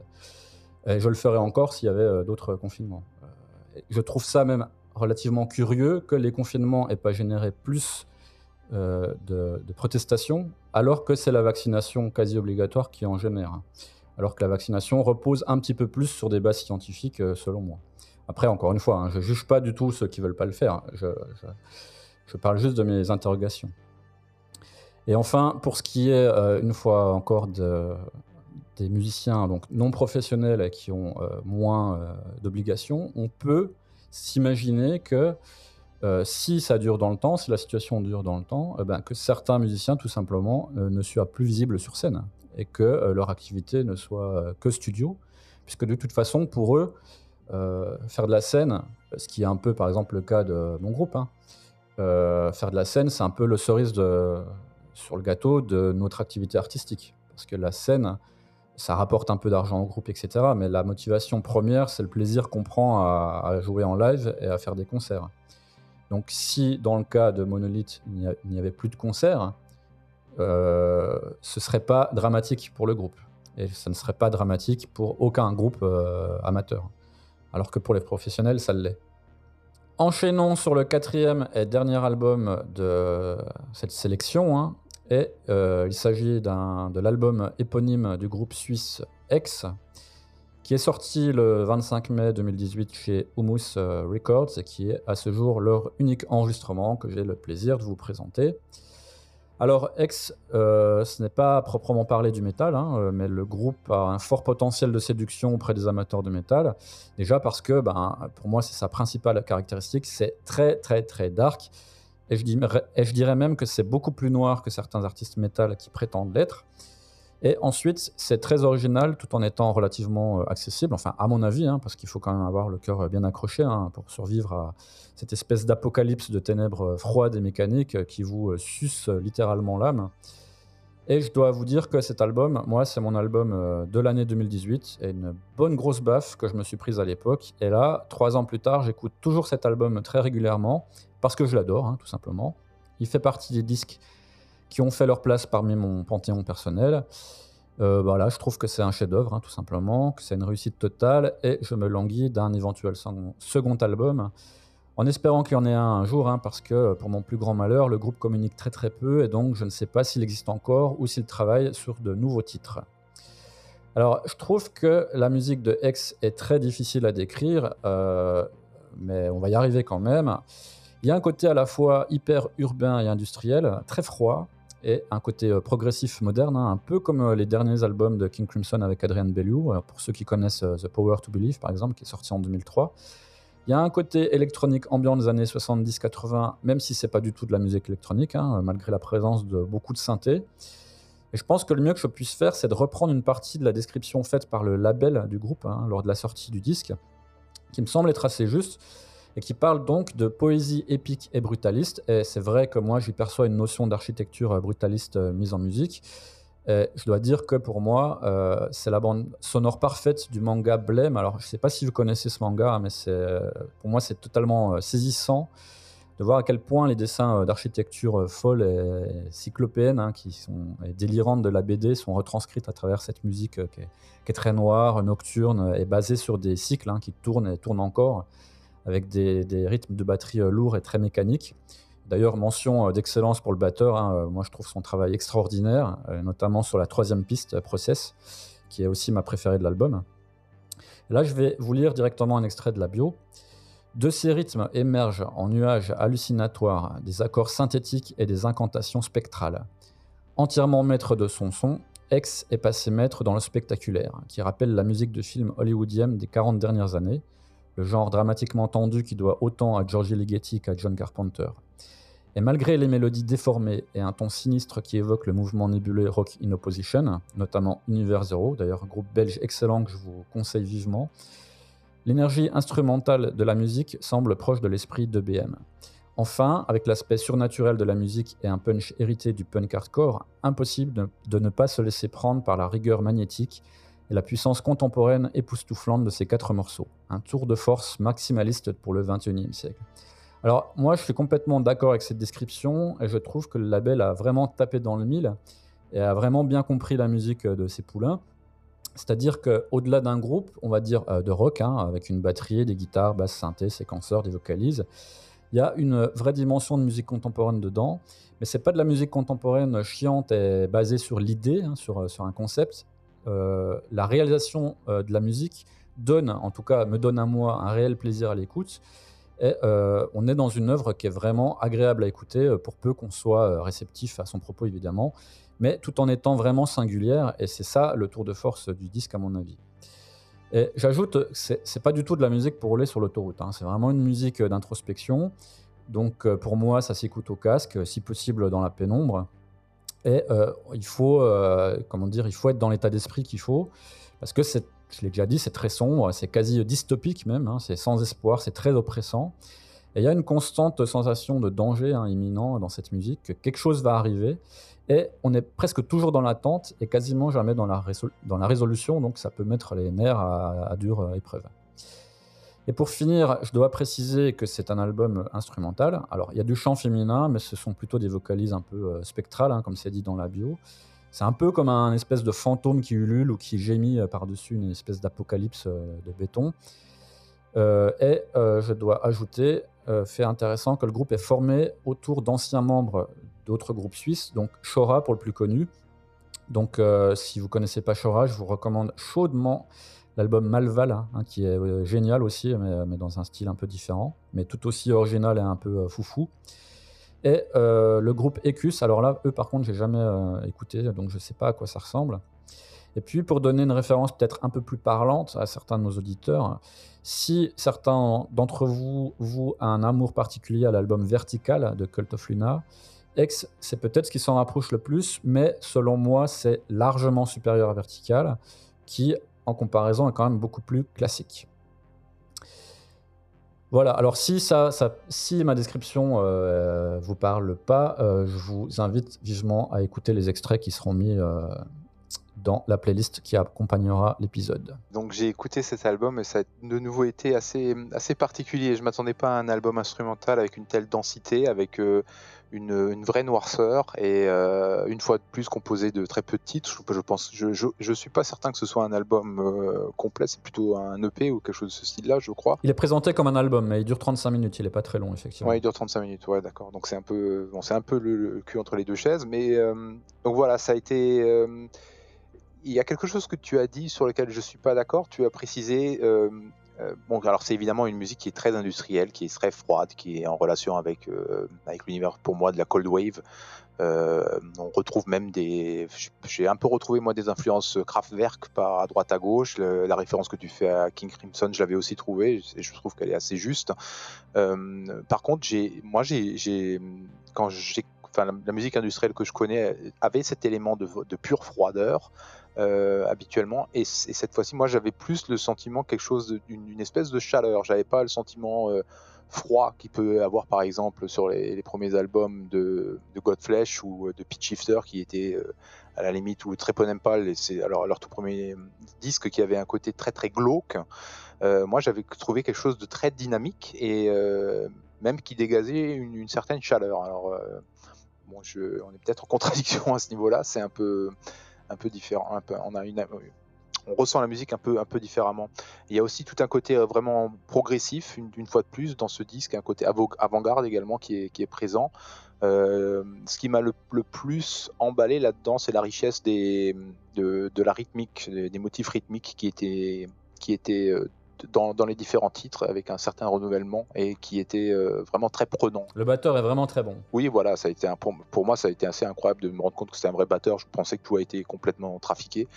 Euh, j'espère que c'est un vrai batteur qui arrive à faire ça, mais s'il fait ça, il y a vraiment une prestation qui est d'un sacré niveau. Euh, c'est un vrai batteur. D'ailleurs, le groupe joue l'album en intégralité au festival suisse Paléo qu'on peut voir sur YouTube. J'invite les gens à le regarder aussi parce que ça joue très très bien. Et donc c'est une musique qui, qui, pour moi me, pourrait mettre dans un état de transe complète parce que c'est assez, euh, assez martelant, oppressant et continu euh, avec une diffusion vraiment très très très très forte. Euh, je pourrais même presque, enfin quelque part, ça rappelé, enfin ça peut avoir une liaison avec le parallèle de certaines musiques techno qui sont peut-être un peu plus agressives encore. Enfin, le même sentiment d'agression, on peut le trouver pour moi dans certains trucs techno. Euh, voilà, donc c'est une, belle découverte, quelque chose que j'aurais vraiment jamais découvert par moi-même tout seul. Euh, voilà à peu près ce que j'avais à dire sur ce, sur ce disque-là, euh, et qui a un aspect très synthétique derrière. J'étais surpris parce que ah, je sais pas, eh, le, groupe est composé de combien de musiciens? Je crois qu'ils sont trois. Sur le disque, je ne suis pas certain, mais en live, je crois qu'ils sont six. Il y a quand même deux guitaristes, euh, un bassiste, euh, une, voilà, une chanteuse qui fait aussi les synthés, euh, un batteur. C'est quand même un vrai groupe. C'est peut-être ça la sensation de chaleur que tu ressens, c'est-à-dire que ça reste organique derrière cette froideur industrielle. Oui, voilà, c'est ça. C'est peut-être le côté du, martèlement très synthétique, très froid que, tu peux avoir dans, dans l'industriel anglais, dans ce, style-là. Et moi, je ne moi, je l'ai pas ressenti. Donc, comme tu le dis, le côté organique de, de, de, de cette musique est un peu un peu surprenant et, vraiment intrigant. Voilà. Euh, c'est assez intéressant parce que ça, donc, c'est également un album de 2018, euh, comme euh, Et contrairement à l'album de Reiti, là, je me suis dit, euh, j'ai commencé par regarder la cover ah bah là, ça y est, c'est une, euh, c'est une, c'est une cover, c'est une cover intéressante. Et là, il s'est avéré que pour le coup, la cover allait, je trouve très bien avec la musique. Quand je l'ai vue, j'ai, j'ai tout, j'ai tout de suite pensé à Blame. Donc, je suis ravie que tu aies, euh, que tu aies cité cette, que tu aies cette, cette référence. Euh, j'ai aussi pensé au travail, au travail des chers, au travail sur, sur les escaliers.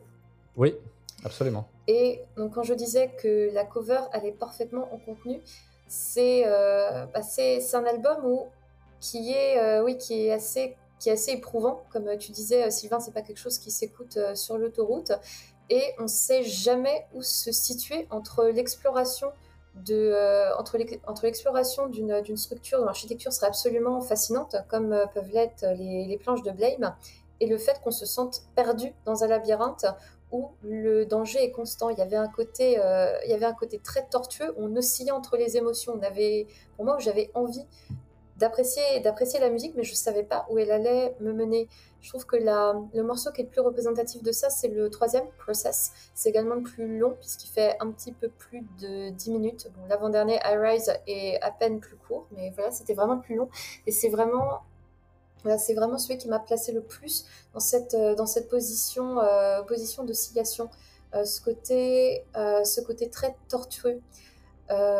C'était donc au niveau des, au niveau des références. là, j'avoue que la Cold Wave c'est pas la scène que je connais le mieux, mais j'ai aussi tout de suite, tout de suite pensé, pensé à Kraftwerk. mais c'est voilà, c'est le il y a le côté très à la, fois très très labyrinthique. On sent une grande maîtrise. Donc tu as cité ce tu as cité ce live, tu as cité la la vidéo qu'on peut voir en train de tous les voir jouer sur scène et j'irai absolument regarder ça. Je suis très intéressée par voir ce que ça peut donner sur scène. Mais il y a cette arriver à nous perdre avec une excellente maîtrise. Et j'ai trouvé ça très intéressant. Tout comme, euh, euh, tout comme Greg, c'est pas du tout quelque chose que j'aurais découvert toute seule et pas forcément euh, quelque chose qui m'aurait attiré d'emblée de. C'est un album qui demande un véritable, un véritable effort, hein, une véritable appréciation, mais on n'est on n'est pas déçu du voyage. Par contre, il faut aimer cette sensation de se faire un peu, de, se faire un peu balader et de jamais se laisser aller à une émotion qui est totale. Mais au contraire, c'est un album euh, extrêmement riche dans lequel il y a, dans lequel il y a, beaucoup, il y a beaucoup à chercher.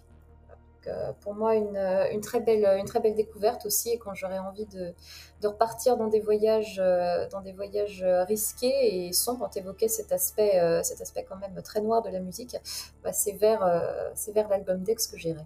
Oui, bah alors effectivement, c'est très différent de Manoir. Hein. C'est-à-dire qu'on ne sait jamais ce qui va se passer. Et ça, c'est très agréable. Non, plus sérieusement, moi je partage euh, l'avis la vie euh, euh, de tous. C'est une superbe découverte pour moi, qui ne connaît pas spécialement non plus les musiques cold wave, c'est ça, ou même industrielles. Jamais été trop, trop, trop ma tasse de thé, mais Là, ce que j'apprécie. Alors, en fait, j'ai commencé différemment. Je suis d'abord allé regarder euh, le groupe en concert.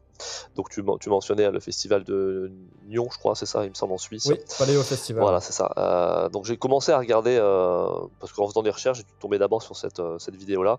Et donc, effectivement, un vrai batteur. Alors, moi, je suis hypnotisé. Hein. Je ne suis, suis, pas batteur du tout. J'adore. J'adore la façon dont le festival, la, prestation commence avec cette, voilà, cette, cette, batterie extrêmement saisissante. Et euh, en fait, voilà, moi, je, je, c'est mes, mes, infinités, hein, mais c'est vrai quand, euh, quand la batterie te saisit dès le début de la concert, parce que, euh, parce que effectivement, le batteur est, je pense, de très très bon niveau, même si je n'ai pas forcément beaucoup de compétences pour le juger. En tout cas, j'ai l'impression qu'il a un excellent niveau et que les rythmes qu'il euh, produit sont euh, quand même assez, originaux. Et en tout cas, ça part euh, de manière très positive. évidemment, on est sur une, prestation scénique qui est beaucoup beaucoup plus humaine, beaucoup plus vivante. Et ensuite, je me suis replongé je me suis plongé dans l'album. Et là effectivement j'ai trouvé ça aussi vraiment euh, vraiment euh, très prenant très saisissant. Alors j'ai saisi aussi les mêmes euh, influences enfin certaines des influences que, que vous mentionniez. Je sais plus qui parlait de, cinéma de références au cinéma John Carpenter ou d'autres d'autres musiques de cinéma du cinéma un peu un peu fantastique un peu horrifique des années 70 80 et j'ai trouvé que c'était vraiment intéressant. C'est jamais chiant et euh, encore une fois, euh, ce genre de, musique qui peut paraître a priori un peu monolithique peut devenir rapidement chiant. Et là, j'ai au contraire trouvé que c'était plus on avançait, plus on se plongeait dans cette euh, musique, plus en fait on expérimentait sa richesse. Et ça, j'ai trouvé ça vraiment intéressant. Je pense que c'est un disque que je vais écouter sans doute des dizaines de fois avant de pouvoir peut-être, euh, non pas le maîtriser, parce que l'objectif c'est pas de le maîtriser, mais peut-être d'en ressentir vraiment euh, euh, la chaleur, parce que moi en fait c'est plutôt de la chaleur que j'ai ressenti. cette musique effectivement on peut peut-être qualifier d'urbaine, hein. on n'est pas dans du pagan folk des forêts qui, sentent le, qui sentent le pain, on est quelque chose de plus urbain, de plus, de plus mécanique, mais j'ai pas trouvé que c'était froid, au contraire, je trouve qu'il y a une forme de de, de, de chaleur, de, lumière qui se dégage. Euh, et euh, franchement, j'ai vraiment envie de me plonger. Euh. je suis tout, est, tout émoustillé à l'idée de me dire que je vais avoir encore plein de choses à écouter pendant l'automne, pendant les, trois prochains confinements qui nous attendent, pendant les cinq prochains hivers. Et je me dis, c'est, non mais sérieusement, c'est c'est une belle découverte et de voir que le groupe est capable de se projeter sur scène. Et franchement, euh, Sylvain a raison, euh, j'ai, regardé, euh, regardé ce matin une, demi-heure du concert, de festival, et, vraiment c'est, c'est super prenant. j'aime bien cette utilisation du chant qu'on peut retrouver dans des groupes comme Shape of Despair, c'est pas du tout le même style, hein, mais où le chant féminin, ou masculin, mais en l'occurrence là c'est féminin, en fait il ne porte pas de texte, c'est juste voilà, c'est juste des sons. Et c'est la, même- la même chose chez Shape of. J'adore en fait, c'est juste des vocalises, il n'y a pas de texte, il n'y a pas de paroles. Mais je trouve que ça donne quelque chose, ça donne une dimension un peu, euh, alors, je vais pas dire sacrée parce que ça veut rien dire, mais une dimension peut-être euh, plus esthétique et euh, voilà, moins purement, euh, purement, purement technique. Et ça, j'apprécie beaucoup. Donc merci, merci pour cette superbe découverte. J'ai, vraiment, vraiment hâte de me replonger dedans avec le soir, hein, au clair de lune, en écoutant, euh, en me concentrant voilà, sur les sons qui sont, je sens, euh, vraiment très nombreux et dont j'ai absolument pas saisi tous les, euh, tous les détails. Clair de lune, c'est peut-être un petit peu trop romantique. Mets-toi dans ta cave plutôt. j'ai pas, moi, j'ai pas de cave. Tu sais, j'ai déménagé. Maintenant, je, donne- je suis entouré. Je suis sur un lac. Moi, j'habite sur un lac, donc j'ai la lune qui se reflète. Ouais, il faut que tu écoutes du Manowar alors, désolé. non, non, non, non, non, j'ai donné, j'ai donné. je suis trop vieux. Pour euh, une dernière information sur ce disque et donner euh, envie aux gens de l'écouter, euh, je mettrai sur la, sur la playlist le titre Process, hein, qui est mon favori sur l'album. Il y a notamment quelque chose de très intéressant à peu près au milieu du morceau. Le groupe utilise une gamme de Shepard, alors vous l'avez sans doute déjà entendu, c'est une illusion sonore que Hans Zimmer utilise souvent. Il l'a utilisé dans Dunkerque et dans Interstellar. Et c'est une illusion sonore qui vous fait croire qu'une note euh, descend ou monte infiniment, à l'infini sans jamais s'arrêter. Et eux, ils utilisent ça donc, euh, pour un petit peu donner la sensation d'une chute. Et par-dessus, il y a des rythmes de batterie. euh, Enfin, ce qui fait, c'est dingue. Toute cette partie-là est vraiment géniale, hyper prenante. Et si vous appréciez pas ce truc-là, bon, vous pouvez laisser tomber avec X parce que pour moi, c'est vraiment le, enfin, le cœur de l'œuvre du groupe se trouve dans ce morceau-là que je trouve vraiment euh, fabuleux. Ouais, non, mais t'as raison. C'est euh, c'est vraiment. euh, la- les, les parties de batterie sont incroyables. C'est incroyable et ça porte vraiment la musique vers, euh, vers quelque chose de hyper puissant. Et enfin, dernier sujet de cette agora, il nous a été suggéré par VS Greg, et ce sujet nous interroge sur la nature des médias métal en 2021. Donc, euh, Greg, hein, si je ne fais pas erreur, l'idée est de se poser la question de savoir comment on parle de métal en 2021, euh, comment on amène des gens à avoir envie d'écouter du métal, euh, et en 2021 peut-être par opposition à la manière dont on a pu le faire, entre guillemets, autrefois. Alors, je trouve que c'est une question intéressante, hein, parce qu'il me semble évident que la manière de parler métal a beaucoup changé. Tu nous donneras ton point de vue là-dessus, hein, mais d'abord, est-ce qu'on peut écouter la position de Sigu? Alors c'est une question très intéressante, d'autant plus que bah, le, le Covid, le confinement et toutes les restrictions sont passées par là et ça a changé absolument toute la donne, euh, à la fois la manière dont les artistes pouvaient produire et apporter leur création au public, mais aussi la manière dont du coup, comment les médias allaient s'adapter à ça et comment eux-mêmes allaient le relayer. Euh, ce qu'on a pu constater, je trouve, c'est un fort développement de l'image, c'est-à-dire que des groupes qui seraient peut-être pas passés par cette, euh, cette case-là euh, se, sont mis, se, à se, se sont mis à se filmer ou se sont mis à apporter des contenus euh, vidéo de manière diverse et variée.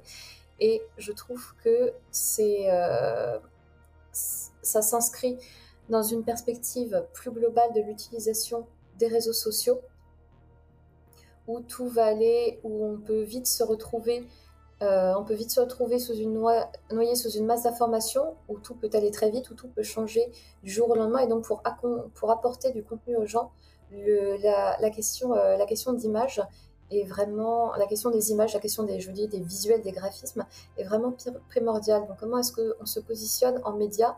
Notamment, je pense aussi comment est-ce qu'on se positionne par rapport au contenu écrit. Est-ce que les gens ont encore le temps de lire? Est-ce que les gens ont encore le temps de lire des interviews qui sont extrêmement fouillées, alors que par ailleurs, on est extrêmement sollicité sur beaucoup de réseaux sociaux, qu'il y a une actualité qui est pléthorique, qu'il y a un accès à la musique, aux albums qui est également pléthorique?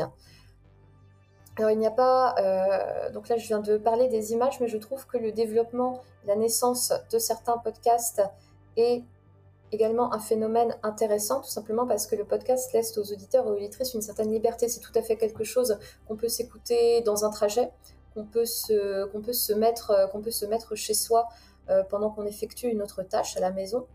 Et là aussi, les, on a pu voir, là aussi, on a pu voir des choses assez intéressantes. Donc vraiment pour moi, le Covid est- a, a rebattu les cartes et et qu'est-ce qui, est- reste maintenant? Est-ce qu'on est-ce que quand même les médias qui sont très attachés au texte vont garder, vont garder ce positionnement? Est-ce que, les, est que les gens, les gens qui ont parfois découvert des nouvelles formes de communication par la vidéo, par les podcasts, par l'audio, et qui s'y sont habitués, vont, se, euh, vont quand même garder une certaine fidélité au contenu, au contenu textuel? Et en tant que, euh, je trouve que du point de vue des, du point de vue des, médias, euh, c'est une, une, question, une question cruciale parmi les choses qu'on, parmi les choses qui ont été qui ont été lancées sur euh, qui c'est intéressant parce que ça mêle à la fois euh, la parole et, euh, le visuel. Je pense à, à Hands Up qui enregistre des émissions à la Jonesy Agency, mais pendant lesquelles ils sont filmés, c'est-à-dire qu'on voit un, voit un groupe d'intervenants et d'intervenants de chez Hands Up qui, euh, qui, fait, euh, ses chroniques, qui commente, euh, qui commente l'actualité. Donc on a tout cet aspect qui est vocal, mais pendant ce temps-là, ils sont filmés aussi. Donc c'est des contenus qu'on peut, qu'on peut regarder. C'est pas juste l'équipe qui se, qui, se, qui réunit, qui fait paraître un texte, qui ferait une synthèse de leur, de chronique et de, et de leur débat. Donc, et je me demande aussi quelles sont, se pose aussi la question des, bah, moyens, des possibilités, des possibilités des médias. Bien sûr, tout le monde, tout le monde n'a pas forcément le temps, les connaissances aussi les moyens financiers, parce que pour euh, louer un lieu qui offre de très bonnes conditions euh, d'enregistrement, comme c'est le cas à la Jonesy Agency de Paris, tout le monde, ne, tout le monde ne, peut, ne peut pas faire ça. Donc euh, je, je, pense qu'on assiste, qu'on assiste vraiment à une évolution de la manière, de la, manière de, communiquer, de parler du métal, et que, et que, les, que les médias se trouvent vraiment à une période charnière où bien sûr il n'est pas du tout question d'abandonner la forme, euh, la forme textuelle, d'abandonner les, d'abandonner les, d'abandonner les chroniques, par exemple, mais aussi qu'est-ce qu'elle va se mettre à proposer par ailleurs sur des formats plus visuels, plus vidéo ou plus audio. Euh, moi, j'ai une image euh, extrêmement positive de cette évolution. En fait, je la... ce que j'observe, c'est que, voilà, c'est encore une fois mon, côté un peu historien, mais c'est vrai qu'au départ, la la communication entre euh, l'artiste et son public euh, ne procédait que par euh, l'intermédiaire des, magazines qui, je le disais auparavant, avaient une puissance, de feu assez, assez forte. Hein. Il y a une époque où on avait effectivement quasiment entre 200 et 300 000 exemplaires papier qui étaient tirés chaque mois, et donc effectivement ça pouvait toucher un large public, mais il y avait une forme de concentration et les magazines avaient quand même avant tout un caractère informatif, ce qui n'était pas euh, du tout négligeable, bien au contraire, c'était très important pour le, public. Aujourd'hui, on est dans un tout autre registre où, évidemment, il y a toujours un caractère informatif, c'est-à-dire informer le public euh, de, de la sortie d'un album, proposer des interviews des artistes et, euh, chroniquer les, les, annoncer pardon, les informations sur les concerts, voire chroniquer les concerts. Donc c'était à peu près, on est à peu près sur les les classiques, on va dire, hein, qui euh, correspondaient à la, à au, magazine dans les années 80-90. Aujourd'hui, sur Internet, on a beaucoup d'autres choses, effectivement. Euh, euh, ça a été dit précédemment, on a la possibilité de pouvoir bah, avoir des, des, podcasts, on peut avoir des réflexions euh, plus ciblé sur des thématiques euh, particulières. Euh, on a aujourd'hui des personnalités médiatiques qui sont qui proposent des historiques de l'histoire de tel ou tel sujet, qui proposent des, réflexions sur le black metal, sur bien sur sur les, les, violences les violences pendant les concerts, etc. Donc ce qui fait qu'on a aujourd'hui non plus uniquement une, euh, euh, un propos euh, artistique, mais on a aussi un propos qui va analyser, qui va aller vers des thématiques sociétales. Et moi, en tant que chercheur, effectivement, j'ai régulièrement sollicité par, par des médias pour, pour parler de mes travaux. C'est quelque chose, alors évidemment, il n'y en avait pas dans les années 80, mais je ne suis pas sûr qu'il y aurait eu une place, en tout cas, pour, pour ces travaux, ces débats. Ce que j'observe, par exemple, c'est qu'aujourd'hui, le seul mensuel papier spécialisé qui reste, c'est Rockard, et qu'à ma connaissance, mais je ne l'ai pas lu non plus depuis quelques temps, il me semble qu'il n'y a pas la place dans ces magazines pour des débats, pour des analyses euh, sociétale, pour euh, des réflexions sur tel ou tel sujet. On reste quand même dans euh, un média classique avec un édito, quelques news, des interviews, des chroniques de disques, des comptes de concert, etc., etc. Peut-être avec aussi parfois des, des retours sur le passé, donc la, discothèque idéale, etc. On n'a pas une analyse, on n'a pas quelque chose, on n'a pas, on n'a pas, c'est pas un espace, c'est pas une agora, voilà, c'est pas un espace de débat. Et ça, je pense que pour ça, Internet est, est fantastique parce que il y a des débats. Alors évidemment, Greg, il va avoir énormément de choses à dire sur les débats euh, dont il a été l'initiateur et l'animateur pendant des années et des années sur, euh, sur un site qui, dont il était responsable. Et c'est vrai que ça, moi, je trouve que c'est quelque chose qui peut avoir été expérimenté avec difficulté au départ, mais je pense qu'aujourd'hui, voilà, aujourd'hui, euh, peut-être que les choses sont plus installées, que chaque, chaque public, chaque amateur, selon ses préférences, selon ses styles, sait où il pourra trouver tel type d'information. Alors uniquement des chroniques, il y aura d'autres espaces où il y aura plus la place pour les débats, pour euh, les réflexions, euh, aussi pour euh, des, réflexions sur des travaux qui sont, qui sont publiés. Hein. je connais plein de chercheurs qui publient des travaux très intéressants et qui sont parfois relayés aussi par ces médias. Donc c'est vraiment, je trouve que c'est vraiment très intéressant. Et ça a été peut-être pour le métal la révolution la plus marquante parce que d'autres styles musicaux avaient déjà une exposition assez forte sur d'autres médias. Et que là, pour le coup, le développement d'Internet et le développement des podcasts spécialisés par des gens qui aujourd'hui ont quand même sont pas les mêmes hein, que dans les années 80. Ce sont euh, euh, des, gens qui sont euh, souvent beaucoup plus précis, qui connaissent peut-être bien mieux, qui peuvent être des, musiciens, qui peuvent être des techniciens, qui peuvent être des, journalistes, des professionnels. Et donc, on a quand même, je trouve, une montée en puissance et une qualité dans, le, travail qui est bien supérieure à ce qu'on pouvait trouver dans les années 90 ou, même dans les années 2000. Donc moi je suis très, optimiste et je pense qu'il y a encore énormément de choses à faire. Euh, pour, euh, euh, accompagner le développement du métal et, des artistes dont on a parlé qui quand même ont, ont parfois un travail, une réflexion, une analyse qui est tellement profonde et qui mérite qu'on puisse avoir effectivement des modes de diffusion qui soient à la hauteur de, tout cela.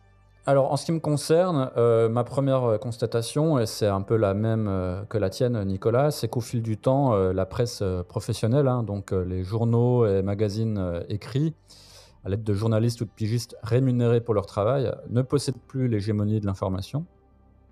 En fait, jusqu'à la démocratisation d'Internet, être informé sur le métal hein, à travers des news, des interviews, des chroniques d'albums, etc., etc., ça se faisait à travers des magazines professionnels et uniquement des magazines professionnels. Puis sont arrivés les amateurs, et les amateurs n'ont eu de cesse de grignoter euh, la part de gâteau pour aujourd'hui occuper la majorité de l'espace informatif. Donc, euh, dans un premier temps, il y a eu les fanzines, hein, donc euh, certains très très amateurs et d'autres plus professionnels. Donc, je pense, je sais pas, à Decibel Storm par exemple. Et euh, on peut même citer Metallian qui a commencé comme ça. Et puis, il y a eu la radio, hein, un petit peu sur des radios grand public. Donc, il y a eu Francis Zegut, quelques autres, Dom Kiris, Emmanuel Rabas par exemple. Et puis, de nombreuses émissions dans des radios associatives. D'ailleurs, Nicolas, tu nous as dit tout à l'heure que tu as été longtemps co-animateur d'une d'une excellente émission de radio, donc avec, euh, avec notre ami Lionel.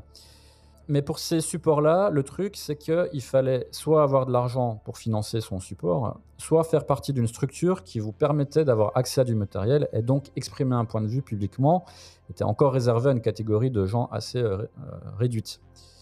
Et puis, Internet est arrivé, s'est démocratisé et les webzines sont apparus.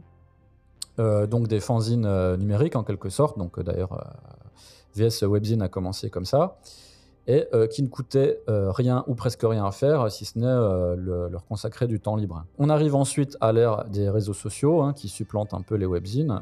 les fans, alors cette fois, s'abreuvaient directement à la source, hein, puisque les artistes et les labels ont, à cette époque-là un petit peu moins besoin d'intermédiaires, grâce ben, d'abord à MySpace, puis Facebook et compagnie, Instagram, Twitter, et puis l'arrivée de YouTube va générer le phénomène des YouTubers métal, donc à l'international d'abord et en France ensuite.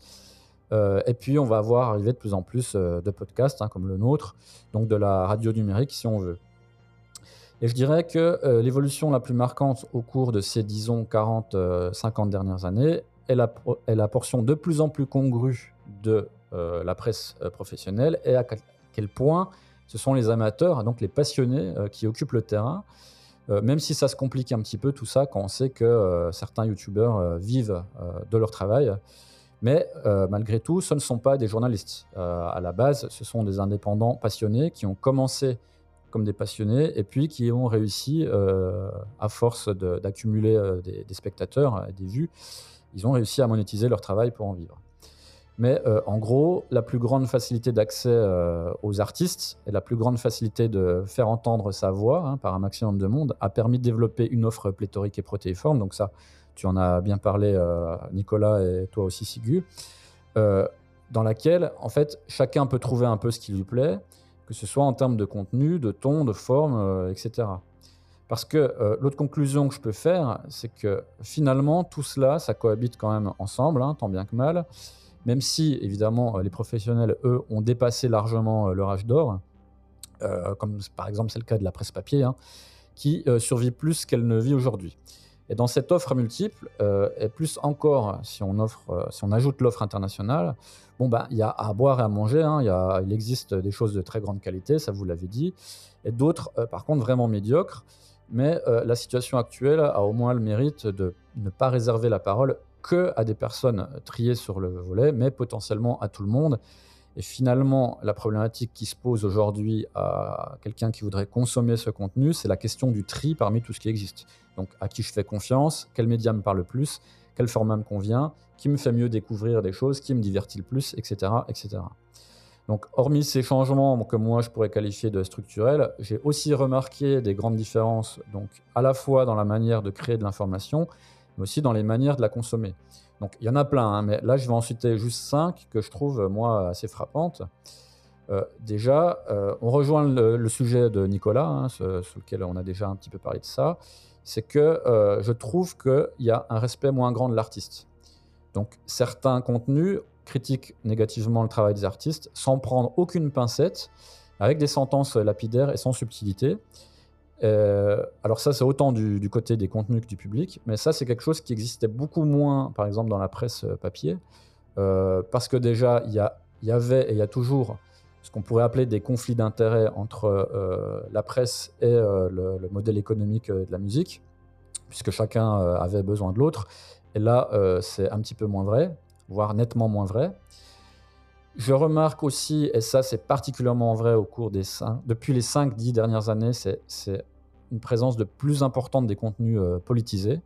Je trouve que ça se sent beaucoup chez les youtubeurs, mais aussi dans certains webzines dont l'orientation politique est quand même très claire dans les écrits et dans le discours général, alors que les magazines étaient quand même globalement euh, très neutres. Euh, il y a une présence très importante de l'humour et, de la dérision, c'est un peu comme si l'humour était en quelque sorte une espèce de vaseline hein, qui permet de, mieux introduire le public dans l'univers du média. Alors ça, c'est qu'il s'agisse d'un webzine, d'une chaîne YouTube ou d'un podcast ou d'un autre. Petit aparté, on m'a parfois fait le reproche que Dans le secret des dieux n'était pas assez euh, humoristique. Ce à quoi je réponds, euh, euh, on n'est pas là pour ça. Alors de temps en temps, on peut s'amuser un peu, mais le, ton humoristique comme euh, principe, comme identité du podcast, c'est pas du tout euh, notre, euh, notre truc. Quatrième point, une moins grande importance accordée aux chroniques de disques par le passé, parce qu'aujourd'hui, bah, c'est très simple, nul besoin de faire confiance à un chroniqueur, il suffit d'écouter un disque soi-même. Et puis, cinquième et dernier point que j'aborde, mais comme je le disais, il y en a d'autres, hein, je trouve que l'importance accordée aux interviews des artistes, puisque la multiplication de l'offre de musique à travers notamment les plateformes de streaming a contribué à faire baisser l'intérêt que peut porter un individu, à un seul artiste. Ça va au contraire le disperser vers une multitude d'artistes, euh, donc il ne prendra pas nécessairement le temps de creuser en allant lire euh, ou écouter les interviews d'un artiste pour mieux comprendre sa démarche et sa musique. Et donc voilà ce que je pouvais dire. Euh, les, médias ont énormément changé dans ce sens-là. Mais euh, Greg, tu vas peut-être maintenant pouvoir euh, nous expliquer pourquoi tu as choisi ce sujet et éventuellement euh, recentrer. Oui, ben c'était très intéressant ce que, ce que vous avez dit pour le moment, mais j'espère vous faire parler un peu plus et en recentrant un peu le sujet, en expliquant pourquoi je l'avais choisi. moi, j'ai mis fin à VS car j'étais persuadé quand, quand j'ai arrêté bah, le webzine que le format webzine, donc qui était quelque chose de très formaté, qui ne serait plus euh, dans une position dominante euh, en 2020-2021, comme on est euh, le cas aujourd'hui. j'étais persuadé de ça et donc j'ai décidé d'arrêter parce que je voulais, m'arrêter en haut et pas, et pas subir une, perte de, popularité, etc.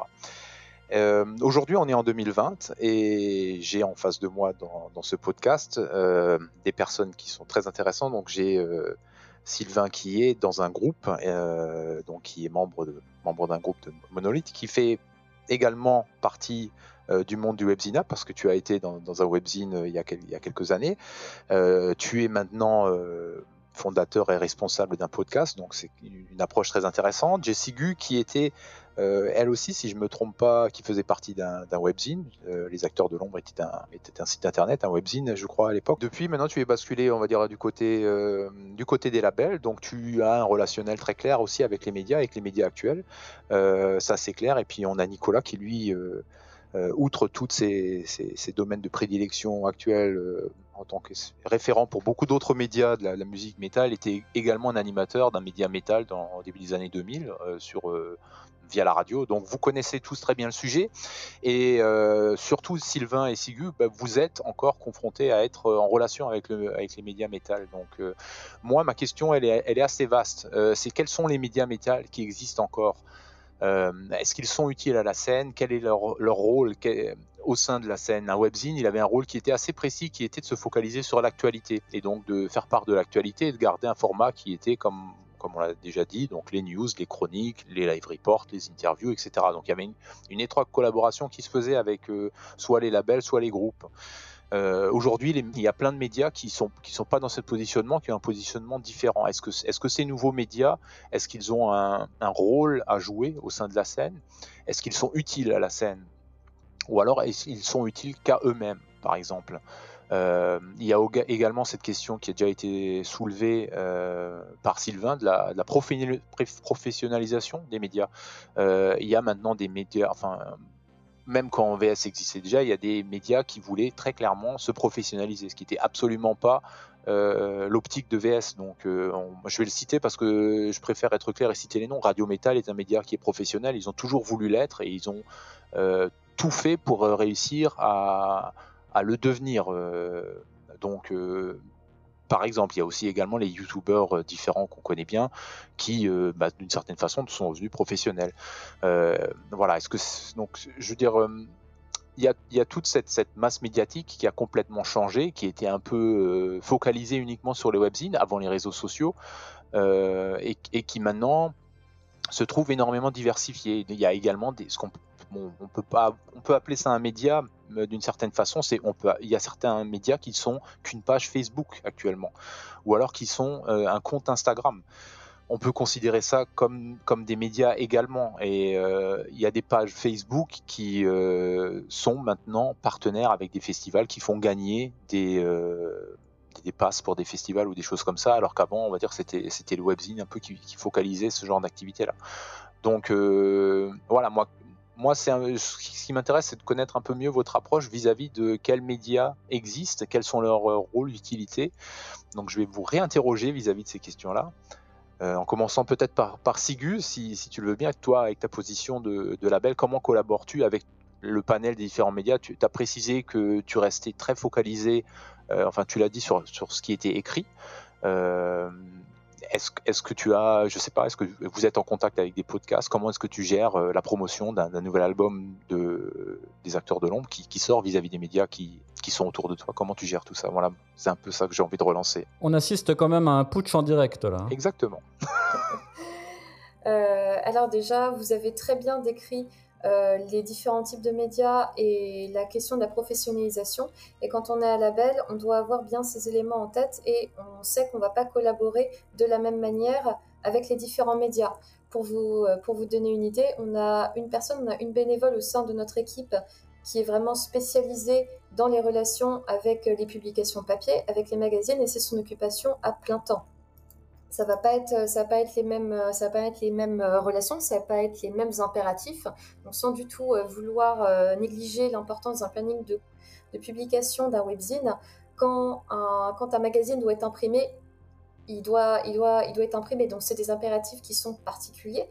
On est face à des professionnels et souvent, les, bah, les magazines papier qui ont réussi à survivre encore aujourd'hui euh, c'est des, magazines de référence. Vous avez cité plusieurs titres et ces magazines sont quand même assez euh, anciens. Autant on peut avoir beaucoup de webzines émergents, euh, voire même de chaînes YouTube émergentes, autant les magazines, ce sont des structures qui sont très professionnelles et très installées. Donc pour vous dire, en tant que label, on a une, on a une bénévole qui est dédiée à ça et qui ne fait que ça. C'est sa spécialité.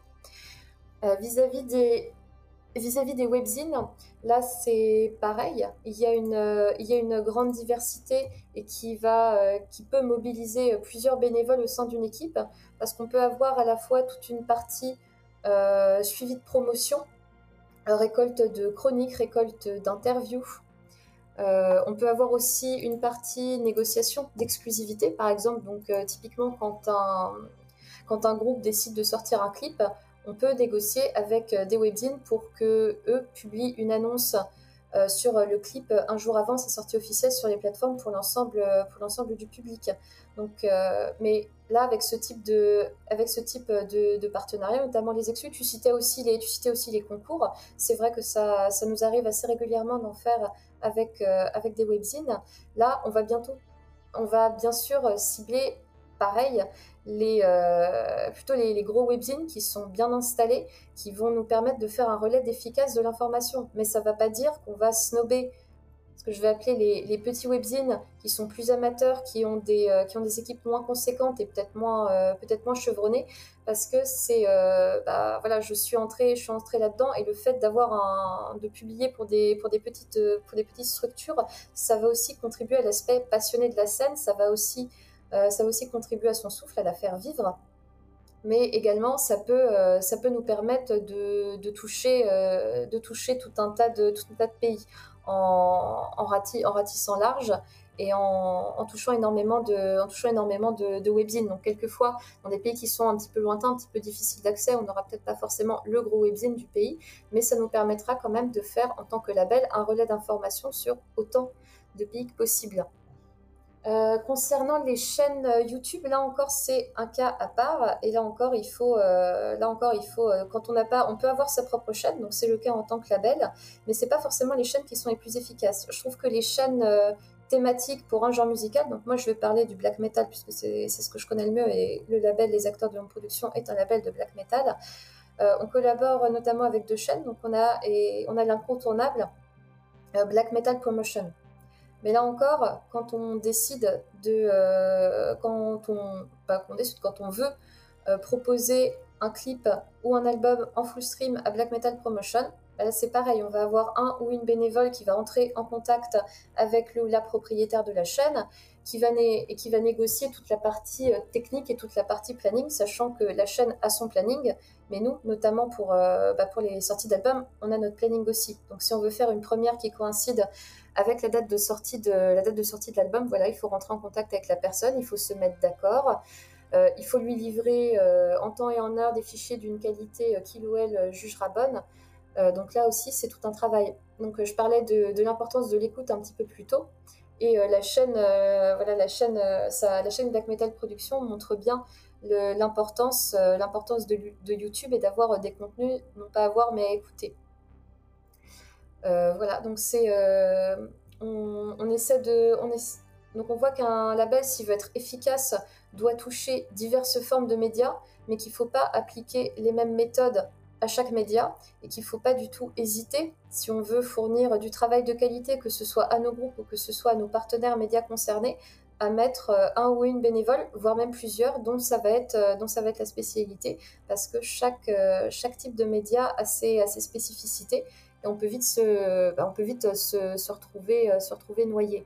Mais ça n'empêche pas que même si chaque, euh, chaque label va bien sûr viser le plus gros, le plus qualitatif ou le plus professionnel, il ne s'agit pas du tout de, de, les structures qui sont plus petites, qui sont plus confidentielles, parce qu'on sait très bien qu'on est dans une scène de passionnés et qu'on a, qu'on a besoin. Euh, de ces passionnés, qu'on a besoin de toutes ces portes d'entrée à tous les niveaux. Je me permets juste de t'interroger euh, de façon assez directe.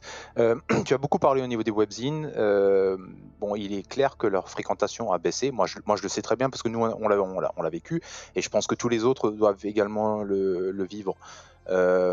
Ça a été précisé par Sylvain. Il y a également la lecture des, chroniques de disques qui a, vraiment, vraiment baissé. Ça, c'est, indéniable parce que les gens peuvent écouter la musique directement grâce à toutes les plateformes de streaming. Euh, est-ce que, vous avez pris des autres mesures au niveau de votre label pour pouvoir quand même essayer de propager votre musique de façon euh, différente? Tu parles un peu des, quelques chaînes YouTube avec qui vous travaillez, mais euh, je sais pas, en, contactant directement les gens sur Facebook ou alors, je sais pas, en investissant dans la dans la promotion euh, directe aussi également sur, euh, sur Facebook, sur les autres réseaux sociaux, par exemple sur, Instagram, qui est un réseau social maintenant qui est vraiment fréquenté par les gens plus jeunes. Moi, je, fais partie de la vieille génération qui est encore sur Facebook. Les, plus jeunes d'entre nous bah, traînent tous sur Snapchat ou alors sur Instagram. TikTok. voilà, sur TikTok. Encore pire, est-ce que tu vas faire des clips vidéo TikTok de tes sorties black metal de, des acteurs de l'ombre? Parce que je veux dire, il y a un public à chercher là-bas également. Je ne sais pas comment ces publics-là vont venir vers le métal parce que les, les vieux médias Internet, c'est Internet a une trentaine d'années, mais c'est des vieux médias comme les webzines, ne sont plus du tout adaptés par quelqu'un qui a 17 ans et qui découvre un album qui, qui découvre un album de black metal par exemple. Alors euh, oui, tout à fait. On est sur. Euh, euh, j'ai beaucoup parlé des soit des contacts directs avec les structures, soit de Facebook, mais on est tout à fait. On est sur Twitter, on est sur Instagram, et je parlais de l'importance de l'image. Et tu vas. et c'est. Je pense aussi c'est ce à quoi tu fais référence, puisque ce, ce genre de médias, les textes sont très courts, et ça va nous servir à mettre en à mettre en valeur à mettre en valeur des objets. Euh, vous le savez peut-être, chez les acteurs de longue production, on aime quand même sortir de beaux objets, qu'il s'agisse uniquement avec beaucoup de guillemets d'indigi ou qu'on sorte des box, comme ce fut le cas l'été dernier avec celle de Crépuscule d'hiver, qui contenait des, euh, voilà, qui contenait des, des, objets fabriqués euh, par des artisans français qui étaient vraiment, qui étaient vraiment particuliers, où on a annoncé assez récemment la, sortie d'une box, donc ça c'est encore présenté sous forme de coffret en bois rempli d'objets, pour le, prochain, le prochain album d'Oriat, Pierre Brûlé et euh, les médias qui sont, euh, qui sont beaucoup plus axés sur l'image, euh, oui, sont, sont utiles et c'est essentiel d'être là-dessus, tout simplement parce qu'on va pouvoir poster des photos.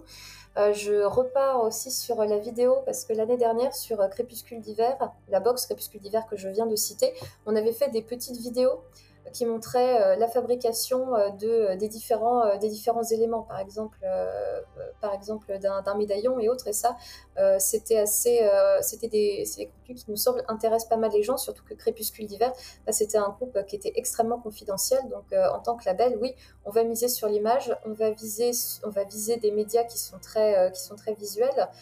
ou alors très axés sur la vidéo sur YouTube et on va alimenter ce genre euh, de contenu. Donc ça, faire euh, ou ce qu'on voit aussi, mais ça c'est pas propre à notre label, euh, c'est des vidéos d'unboxing. Quand on fait une box justement, mais ça c'est devenu devenu assez courant, mais j'ai pas pas souvenir que ce soit un phénomène très ancien. Vous me couperez si vous vous avez des des exemples d'unboxing qui datent déjà, je sais pas, d'il y a 5 ans par exemple, mais où on ouvre, on ouvre la box, on sort les éléments, on la met en scène. Et là encore, à part les crédits sous la vidéo, il ne va pas y avoir de texte, mais euh, le public va voir vraiment ce, qui, euh, ce à quoi il peut s'attendre dans sa vidéo. Donc euh, ça, oui, c'est des, des nouvelles... c'est hyper à la mode, ce truc-là, oui. Oui, voilà, les unboxings, mais on peut pas... Bah, il faut rappeler les réalités quand on veut apporter au public un très bel objet, que ce soit vraiment un magnifique vinyle ou, une, ou un coffret en bois euh, rempli, de, de petits objets particuliers, bah, c'est normal aussi de montrer, oui, certes, tel article va avoir tel prix, mais derrière, vous allez avoir cette qualité. Regardez, on a la, vidéo qui vous, le, qui vous le montre, qui vous le, met en scène. Parmi les collaborations qui sont un petit peu originales, c'est d'étendre son panel en dehors des simples, des simples médias, mais finalement, des, des collaborations vont aussi servir d'information sur les groupes. Je pense notamment à euh, nous, on a un partenariat avec la brasserie euh, Océus, donc euh, une, brasserie qui est située dans le, nord de la France. Et ils, utilisent, ils, mettent en scène vraiment leur bière avec des vidéos qui ressemblent vraiment à des petits clics avec une imagerie très sombre, très métal, très mystérieuse. Et euh, ils nous avaient demandé, c'est comme ça que le partenariat a commencé, qu'ils nous avaient demandé de, euh, de, diffuser certains titres de nos groupes. Donc quelquefois, le fait de se faire connaître, le fait de faire passer une information, ça va, tu me demandais d'autres formes de collaboration, ça peut passer par, euh, par d'autres canaux, mais qui vont être, voilà, je trouve que l'originalité de la communication, euh, et, la mise en image, que ce soit par de belles photographies ou par euh, des vidéos un petit peu fouillées, c'est essentiel maintenant. Bon, alors euh, moi, je, connais très bien la, manière de fonctionner des acteurs de l'ombre hein, pour avoir sorti les deux derniers albums de mon groupe chez eux. En ce qui me concerne, pour répondre à ta question, Greg, les rapports que j'entretiens avec la presse donc en tant qu'artiste, hein, je trouve qu'ils n'ont pas énormément évolué euh, dans le temps. C'est-à-dire que euh, en général, le label euh, provoque une campagne de, promotion. Ensuite, le groupe se fait contacter par des, médias, donc qui sont soit la presse papier professionnelle, soit des webzines, dans la plupart du temps, parfois des radios, plus rarement des podcasts, pour une interview. ce à quoi je, je, m'exécute en général de bonne grâce pour faire tout ce, travail-là, donc de promotion d'un album en particulier. L'autre manière d'être en relation avec les, médias, c'est soit lorsqu'ils envoient des chroniques qu'ils ont fait, et qu'ils souhaitent que euh, la chronique soit publiée sur les réseaux sociaux du groupe. Ce qu'on fait en généralement de bonne grâce, sauf quand vraiment on n'aime pas le contenu de la, chronique. Sinon, il y a d'autres interviews qui sont faites dans le cadre des, concerts, et notamment en festival. Je me souviens que, par exemple, euh, quand on a joué au Motocultor, c'était en, 2018, euh, cette journée-là, on a été interviewé par trois radios, deux locales, il me semble, et puis une plus, nationale. Enfin, dernier rapport avec les médias, et là, ce sont nos médias, hein, ce sont nos réseaux sociaux. Euh, évidemment, le groupe a une activité sur, euh, euh, Facebook, YouTube, Instagram aussi. Alors, Instagram, moi, comme je suis de la même génération que toi, Greg, c'est quelque chose. c'est un réseau social avec lequel je n'ai pas beaucoup d'affinité. Mais cela dit, on a essayé avec Monolith d'être plus présent sur Instagram, euh, notamment parce que euh, nos amis euh, japonais, puisqu'on a tourné au Japon en 2008, nous ont dit qu'au Japon, l'essentiel de l'information est diffusé via Instagram. Les Japonais vont moins sur Facebook. Donc on a essayé. J'ai même regardé des tutoriels YouTube pour essayer d'apprendre un petit peu comment essayer de, rendre la, communication sur Instagram plus efficace. Donc ce que j'ai fait pendant un certain temps, notamment l'année dernière, pendant mon exil en Thaïlande, pendant le premier confinement en France. Euh, donc en postant tous les jours, mettant des photos et en essayant de, euh, et là ça revient aussi à un autre débat qu'on a eu tout à l'heure, en essayant d'humaniser le groupe un maximum, puisque c'est ça qui fonctionne aujourd'hui.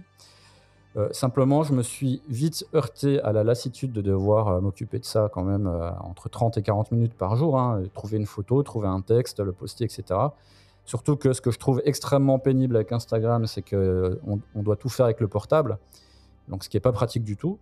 Et ce qui fait qu'au bout d'un moment, j'ai tout simplement laissé tomber euh, ce, truc-là. Et puis, euh, je me suis dit, bon, c'est c'est pas c'est pas mon truc, c'est pas notre truc d'être constamment présent comme ça. On va on va continuer comme on faisait avant, c'est-à-dire quand on a vraiment quelque chose d'important à dire, on va le dire et puis le reste du temps, on va pas se préoccuper. Cela dit, j'ai pu constater pendant euh, ce, petit mois pendant lequel un effort particulier a été fait sur Instagram que l'engagement des gens effectivement a augmenté petit à petit. Euh, ça va lentement, mais ça avance euh, régulièrement. Donc quand même, ça fonctionne pour peu que on fasse l'effort de, se mettre dedans. Et pour ce qui est de YouTube, euh, a dit un truc très intéressant, c'est que euh, que ce soit pour le label ou pour le groupe lui-même, c'est pas forcément là que les gens vont venir regarder les contenus. Nous, par exemple, nos contenus YouTube pour Monolith euh, ont très très peu de vues. Alors que quand euh, des albums ou des, morceaux ou des chansons sont publiés par d'autres chaînes qui elles sont déjà connues, là, tout de suite, les vues euh, montent, euh, peuvent monter très vite et très haut. Donc il y a ce phénomène-là avec lequel ben, il, faut, il faut faire. Hein, c'est-à-dire qu'il ne suffit pas d'être la source d'un contenu, il faut qu'elle soit distribuée par les bons intervenants. les webzines restent encore le média prioritaire avec qui vous, vous travaillez? Je dirais que le webzine, c'est sans doute le, le média avec lequel il y a le plus d'interaction, oui. Mais la presse papier, ça reste quand même pas mal, euh, je trouve. On a beaucoup de demandes euh, d'interviews qui viennent. Euh, alors, je dis ça sous le contrôle de, Sigu, hein, puisque c'est Sigu qui s'est occupé de la promo du, dernier monolithe en date, donc il le sait très bien. Il y a pas mal de, demandes qui viennent de, l'étranger aussi. Hein, donc, parfois des gros magazines. Je pense à, Terrorizer ou il y a un gros magazine allemand, je ne me souviens plus le, nom comme ça de tête, mais euh, dans lequel on fait systématiquement une interview. Euh, donc la presse papier reste pour nous en tout cas quand même un gros vecteur de, promotion. Voilà, donc moi, j'ai l'impression qu'il y a une partie, comme je l'ai déjà un peu dit avant, qu'il y a une partie du, public potentiel euh, bah, qui va être, on va dire, un peu mis de côté et qui pourrait être touché par, la promotion, parce que je, pense encore que bah, voilà, les webzines, les choses comme ça sont, sont sûrement encore beaucoup consultés par les gens qui euh, les consultaient par le passé. Euh, et justement, le, public potentiel euh, que, tu pourrais atteindre avec Monolith, qui est, beaucoup plus jeune, c'est très difficile de l'atteindre. Et, bon, à, part ton, ta recherche d'autopromotion sur, sur Instagram par toi-même, il n'y a, pas d'autre action que, que, tu essayes de mettre en œuvre pour toucher un, public différent, plus jeune? Bah, Il faudrait les connaître déjà. Ça, c'est la première chose. Par exemple, je sais pas, je prends l'exemple des youtubeurs connus euh, en France, par exemple Maxwell. Maxwell, tu vas pas lui envoyer ton, ton album pour qu'il en parle. Tu vois, il fait pas ça. Par ailleurs, moi, euh, sans me prendre pour une rockstar, je suis de la vieille école. C'est-à-dire, je considère que l'essentiel de mon travail, c'est de faire de la musique. Alors, nous, en tant que groupe, on fait la promo, notamment l'auto-promo. Euh, mais à un moment donné, on n'a ni le temps, ni l'envie, ni l'énergie d'aller encore plus loin. C'est-à-dire qu'à un moment donné, c'est aussi le rôle du label. On compte aussi euh, un peu sur le label pour faire ce travail-là. Mais euh, je pense que les labels aujourd'hui, ils n'ont pas encore toutes les réponses. Donc, Sigu nous disait un petit peu ce qui se fait actuellement. Mais à mon avis, et ça, Sigu, tu vas peut-être pouvoir nous le dire, il y a une recherche quand même perpétuelle de nouvelles actions à faire pour essayer de toucher à une cible la plus large possible. Alors, cible la plus large possible, et donc c'est vous évoquiez la, comment dire, les, relations qu'on peut entretenir avec certains types de médias selon son âge. Et en étant label, on doit aussi être conscient de ça, surtout quand on vise un public euh, qui est quand même assez large. Il peut y avoir, euh, il peut y avoir euh, des gens qui ont à peu près votre âge, il peut y avoir aussi des gens plus jeunes. Ça aussi, on doit en être conscient pour savoir où on vise, qui on vise et adapter ses, adapter ses en permanence. Mais c'est également le travail d'un label bah de, oui, de prospecter pour voir ce qui fonctionne ou ce qui fonctionne pas. Il ne s'agit pas du tout de, pas du tout de négliger certains types de médias ni de négliger certains partenariats qui sont, euh, qui sont de longue date, qui sont fidèles et grâce auxquels on est là où on en est aujourd'hui. Mais c'est à nous, oui, effectivement, de garder les yeux et les oreilles ouverts sur ce qui marche. Euh, par exemple, ce qui a euh, un média sur lequel on peut se poser la question, bah, c'est Twitch. Vous avez peut-être vu certains, euh, bah, certains artistes qui s'y étaient fortement mis pendant, le confinement. Je pense notamment à Andy de Monsieur Saor, qui a fait beaucoup de, beaucoup de vidéos vis-à-vis de ça.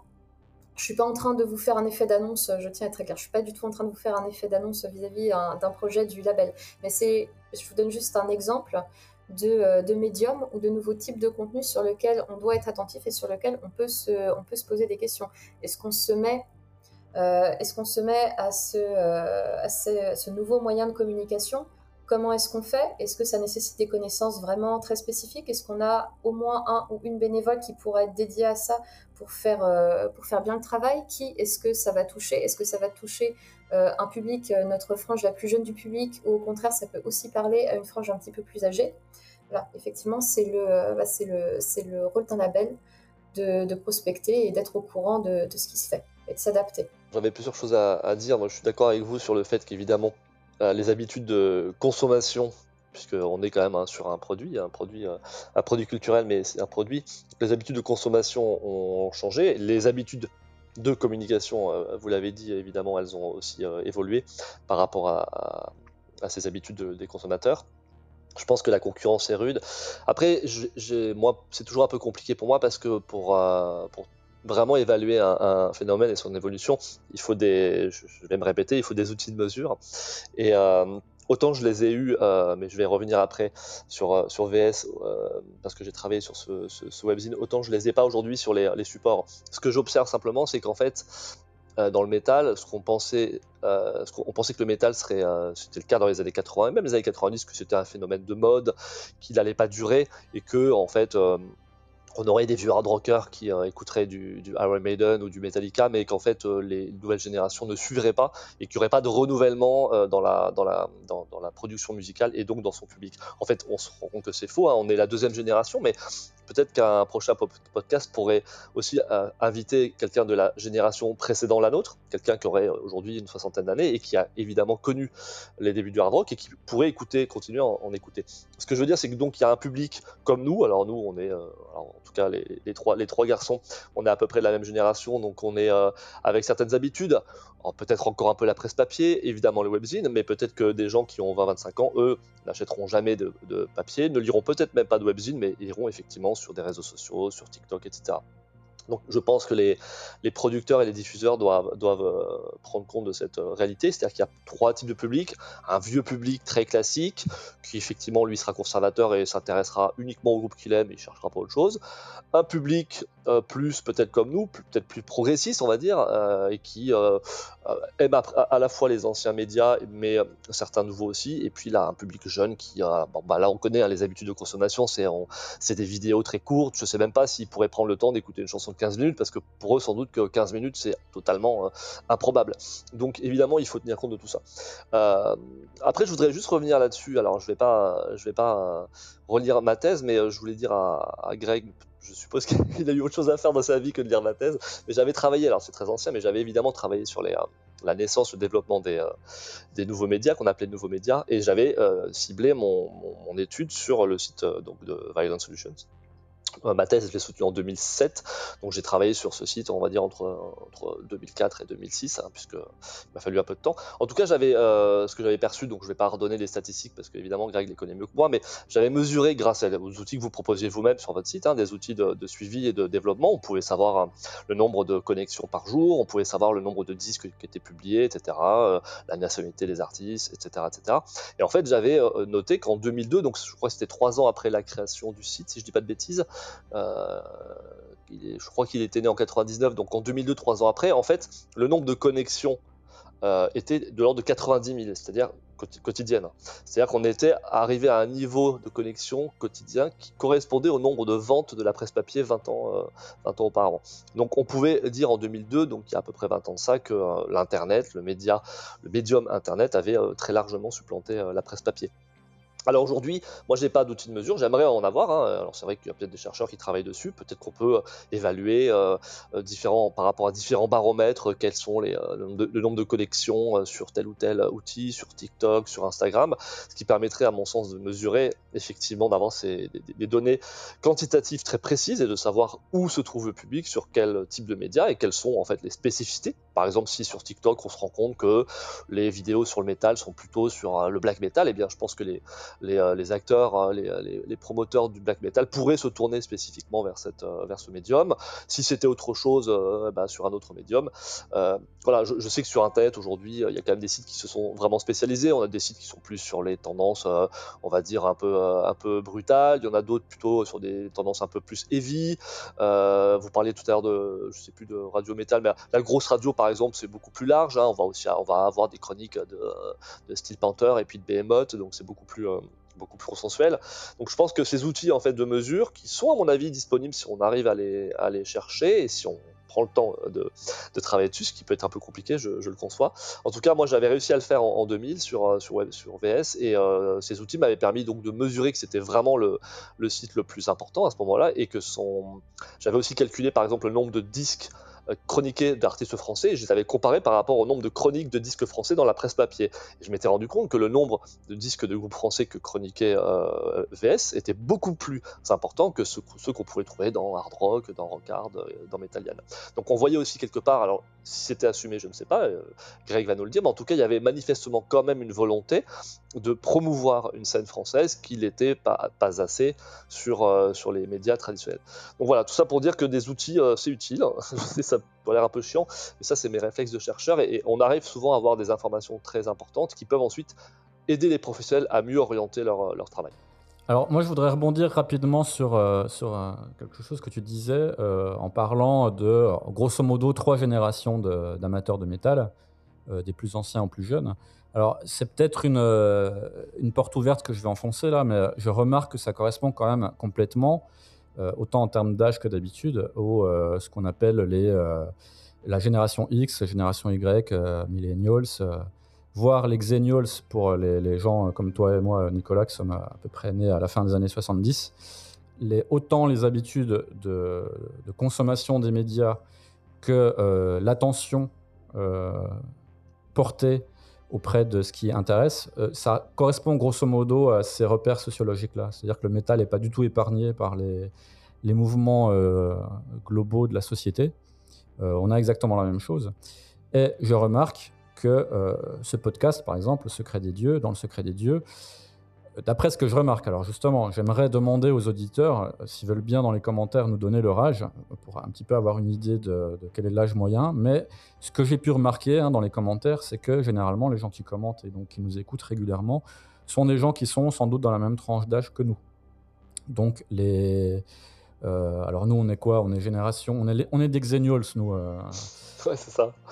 Fin, fin, fin 70, début 80. Moi, je, je prophétise que l'essentiel de notre public est dans la même tranche d'âge. Alors, je me trompe peut-être, mais je serais curieux que les auditeurs nous disent quel âge ils ont pour pouvoir vérifier ça. Pour venir sur justement les chiffres que Nicolas avait voulu dire, on peut trouver des chiffres quand même qui permettent de voir certaines tendances. Par exemple, si tu vas sur, euh, sur Instagram, que tu constates qu'il y a un média métal qui existe sur Instagram, euh, ça me fait toujours très drôle de dire qu'un média métal peut exister que sur Instagram, mais c'est le cas. Euh, tu peux voir le nombre de personnes qui, sont abonnées, le nombre, l'activité qu'il y a derrière. Donc il y a quand même quelques chiffres qui, permettent de voir la popularité de certains trucs. Donc juste pour parler sur Instagram, il y a des, bon, il y a des qui vont euh, simplement mettre des photos euh, dans, tous les styles, etc. Et moi je suis tombé, et c'est, je suis tombé par hasard hein, sur, un, sur un média Instagram qui s'appelle euh, MetaLife. Euh, c'est donc c'est un mec en vérité. J'ai l'impression qu'il est tout seul. Visuellement, il doit avoir entre 20 et 25 ans parce qu'il se filme quand il est sur la chaîne. Et donc, il fait des interviews, des concours et des chroniques et des choses de ce type-là sur Instagram. Donc, dans son activité, par exemple, il informe ses fans ou les gens qui le suivent euh, qu'il va faire une interview de tel groupe. Il va faire ensuite un concours bah, du groupe. Euh, je pense que ça doit être, euh, enfin, je pense que c'est un peu le deal qui doit se faire avec le groupe. On, va faire l'interview. Tu me fais un petit concours après derrière pour que je puisse faire la promotion et atterrir essayer d'avoir plus de monde. Donc il fait une activité qui est un peu similaire à ce qu'on faisait sur les webzines, mais il le fait sur, sur, Instagram. Et donc par exemple, juste à titre informatif, là il a fait une interview de l'organisation du Furious Fest, là, qui est un festival qui va avoir lieu, je crois, dans deux ou trois semaines, qui est un des premiers festivals français post-Covid, qui n'est pas annulé et qui va avoir lieu. Donc il a fait ça, une interview live sur, sur Insta, euh, où je sais pas comment est-ce qu'il fait, mais il arrive à avoir le, mec en face et, euh, lui également. Donc l'écran est partagé, donc on arrive à voir. Et il fait cette interview là, et tu peux ensuite la revoir et refaire un play de, ça. Euh, de la même façon, il avait par exemple fait, je crois il y a deux semaines, une interview de du guitariste leader du groupe Clone, Guillaume, euh, donc qui s'est euh, voilà, qui s'est entretenu avec lui euh, sur le sur le site en, en direct. donc c'était assez bizarre. Enfin, moi, j'ai trouvé ça surprenant. J'ai trouvé ça assez similaire au, format du webzine, par exemple. Et euh, bah, cette, ce compte Instagram a plus de 12 300 euh, abonnés quand même. Donc, il touche quand même une certaine, une certaine part de, la population d'amateurs de métal. Donc, j'étais assez surpris et, pour moi, c'est une alternative au webzine qui, pour moi, est le vieux format qui doit encore convenir aux gens qui avaient, euh, enfin, qui ont plus de 30 ans, je veux dire. Euh, de la même façon, on peut trouver sur YouTube euh, certaines chaînes qui, que moi, je trouve de qualité et, qui sont, très intéressantes. Il y a une chaîne qui s'appelle Music Inc. Qui, par exemple, tous les mois, il fait le, tour de toutes les sorties qu'ils vont avoir dans le mois. Donc, il arrive à couvrir une cinquantaine de sorties. Il met des extraits de 30, 40 secondes, peut-être à peu près pour chaque sortie. Et il essaye d'être vachement exhaustif. Donc, il couvre l'actualité, mais il le fait sur, sur YouTube. Et il n'est pas comme les autres YouTubers. Bon, je ne vais pas, citer euh, que Maxwell, qui est la référence en France, mais d'autres euh, où le nom commence par MAX aussi, parle que de lui et est auto-centré sur lui-même. Donc, il pour moi, c'est pas des gens qui sont vraiment utiles sur la scène parce qu'ils permettent pas de découvrir des groupes, tu vois. Donc il y a des chaînes aussi qui existent comme ça dans le monde du black metal dont parlait euh, Sigu. Il y a un personnage qui pour moi est un peu incontournable, c'est Sacrifice. Euh, qui a une chaîne dont il parle black metal uniquement. Il fait des chroniques euh, sur sa chaîne. Il parle de ses disques avec son style complètement déjanté et un peu particulier qui, colle pour moi très bien au, black metal. Donc je trouve qu'il y a des alternatives au format du webzine qui pour moi est vieillot, qui est aussi euh, format que je connais tellement bien et que j'ai abandonné euh, complètement et qui existe. Je suis, un, peu surpris que bah, ni Sylvain euh, ni Sigu ait parlé de, ce type de média-là euh, à, travers, à travers votre autre promotion. Alors je sais pas si vous avez, si avez peut-être des chiffres, comme réclame toujours Nicolas, pour pouvoir s'appuyer sur la popularité de ces trucs-là, et peut-être que vous n'avez pas retenu ces, ces, acteurs-là parce qu'ils n'étaient pas assez, assez, vendeurs, je sais pas. Euh, après, il y a une dernière chose sur laquelle je voudrais qu'on qu puisse échanger. On, peut continuer d'échanger longtemps. Euh, c'est la, promotion de groupes émergents. Comment se fait-elle? Avant, dans le format euh, que moi je connaissais, un groupe se faisait connaître via les médias qui existaient. c'était les fanzines avant nous, c'était les webzines quand nous, nous étions là. Et on leur donnait une exposition, on leur faisait une chronique, on parlait de leurs news, même si la taille ou la dimension du groupe était euh, vraiment très faible. Et, euh, donc on, on, on faisait une, certaine promotion du, groupe et on essayait de le faire connaître. Si le groupe était assez talentueux et, euh, méritait que, la majeure partie des gens s'y attardent, ben, les labels prenaient le relais derrière, contactaient les groupes et ensuite assurer leur promotion et leur, diffusion. Il y a quelques cas d'école, c'est les, euh, albums qui sont, bah, souvent c'est des one-man band ou des projets solo, dont la personne a déjà décidé de la publier sur YouTube. Et si on trouve que l'album est d'excellente qualité, que ça nous parle, là, on peut le, là, c'est nous qui, allons lui faire une proposition pour le ramener dans le roster. Donc, ça a été le cas chez nous pour euh, Serpentine, premier album d'Ergal, pour euh, Les Avatars de Vide, premier album de Burswower, et plus récemment pour euh, l'EP de Ruin. Ça a été on a vu ces sorties, ça a été des coups de cœur pour toute l'équipe. Mais là, c'est des cas, cas particuliers. Je te dis, c'est quasiment les trois seuls cas sur l'ensemble du roster. Peut-être juste un dernier point que je voulais ajouter, c'était aussi la relation euh, économique et commerciale qui existait euh, entre les médias et qui, a pu euh, disparaître. Alors, je ne suis pas un spécialiste, mais en tout cas, à les grandes époques de la presse écrite, évidemment, les magazines avaient besoin d'être quelque part soutenus financièrement hein, par les labels qui achetaient des pages entières de, de, publicité et ça induisait évidemment bah, des chroniques peut-être euh, plus positives qu'elles ne l'auraient été. Complaisantes. Voilà, complaisantes. Euh, je ne vais pas donner de détails, mais moi, j'ai euh, côtoyé à un certain moment un grand magazine de la presse française et il était évident que quand le responsable d'un grand label euh, téléphoner pour, euh, euh, prendre une, une, page entière de publicité, ce qui donnait beaucoup de revenus au, magazine, eh bien, il fallait que la chronique de l'album soit quand même positive. Sinon, évidemment, le mois d'après, il était possible de perdre un peu de, un peu beaucoup d'argent.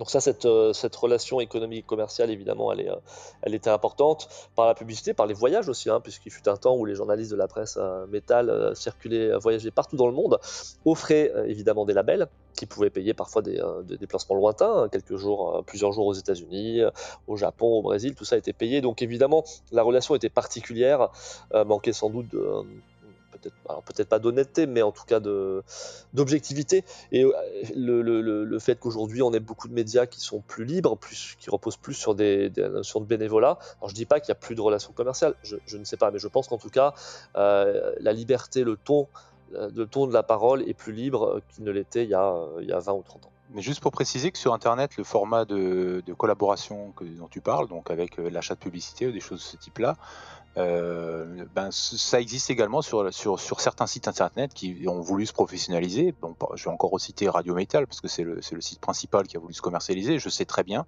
qu'il proposait euh, ben, un espèce de package avec euh, l'achat de pub, avec une interview, la mise en avant dans les news et avec la mise en avant. Ils, ils arrivaient jusqu'à faire payer la mise en avant sur leur page Facebook où ils avaient 100 000 abonnés.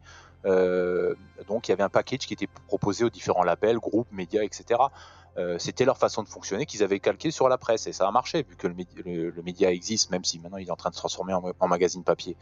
Euh, donc ce même type de, collaboration euh, étroite entre des labels et, certains médias, même, sur Internet, a réussi à, arriver. Tu évoques la question des, magazines et des relations qu'on peut avoir dans le cadre de la régulation économique avec l'achat de publicité. Donc oui, acheter des publicités se fait toujours. Après, j'ai jamais, eu l'impression qu'il y ait des relations de complaisance, c'est-à-dire euh, on t'achète euh, ton publicité, donc euh, le sous-entendu, c'est que si tu veux qu'on en reprenne pour l'édition suivante, si tu as envie que ce partenariat perdure, tu nous fais des, tu nous fais des jolies chroniques. Vraiment, je n'ai jamais eu cette impression-là. Après, peut-être qu'on paie, qu'on paie pas assez cher ou qu'on prend pas assez de publicité, je sais pas.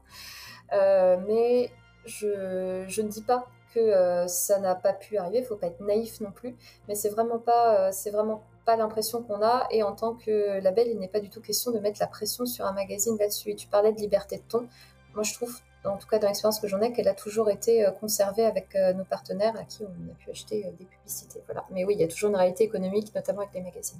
Mais tu, as raison, hein, la diversification et la multiplication des, médias a permis d'effacer en grande partie cette relation un peu complaisance qui pouvait exister. Hein. J'ai travaillé aussi dans une, chaîne de télévision où j'avais euh, fait un, reportage sur, euh, sur Metallica lors de la sortie d'un de, leur disque et euh, le, patron de la chaîne était venu me voir pour me dire qu'il était évident qu'il était hors de question que je dise le moindre mal de, la, de Metallica parce que en fait la chaîne de télévision appartenait au même groupe, au même grand groupe, au même label que, que, Metallica. Donc il y a évidemment des relations comme ça qui sont qu'on connaît, hein, qu'on connaît tous, mais euh, je pense qu'effectivement au jour d'aujourd'hui, au jour où on part, je pense que voilà, il y a, un ton qui est beaucoup plus libre de par justement cette diversification qui fait que la relation est, essentiellement tournée vers, vers, la musique et non pas vers l'argent et le fait que beaucoup de structures soient et restent encore euh, bénévoles. Donc, euh, Absolument. arriver à une certaine échelle, mais du coup, ça garantit la liberté aussi parce que ça, il faut le reconnaître. Quand on est tenu par des impératifs économiques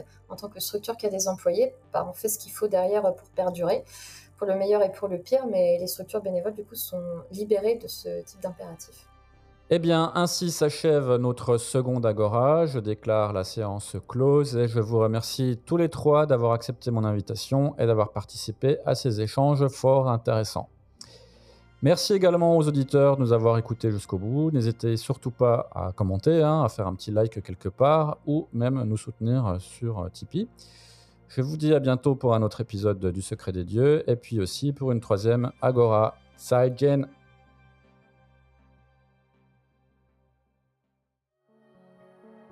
C'en est donc terminé de cette très longue Agora numéro 2. J'espère que vous avez eu du plaisir à l'écouter. Et il ne me reste plus pour ma part qu'à vous dire à très bientôt pour un nouvel épisode hein, du Secret des Dieux ou une nouvelle Agora. Bon vent à tous nos auditeurs.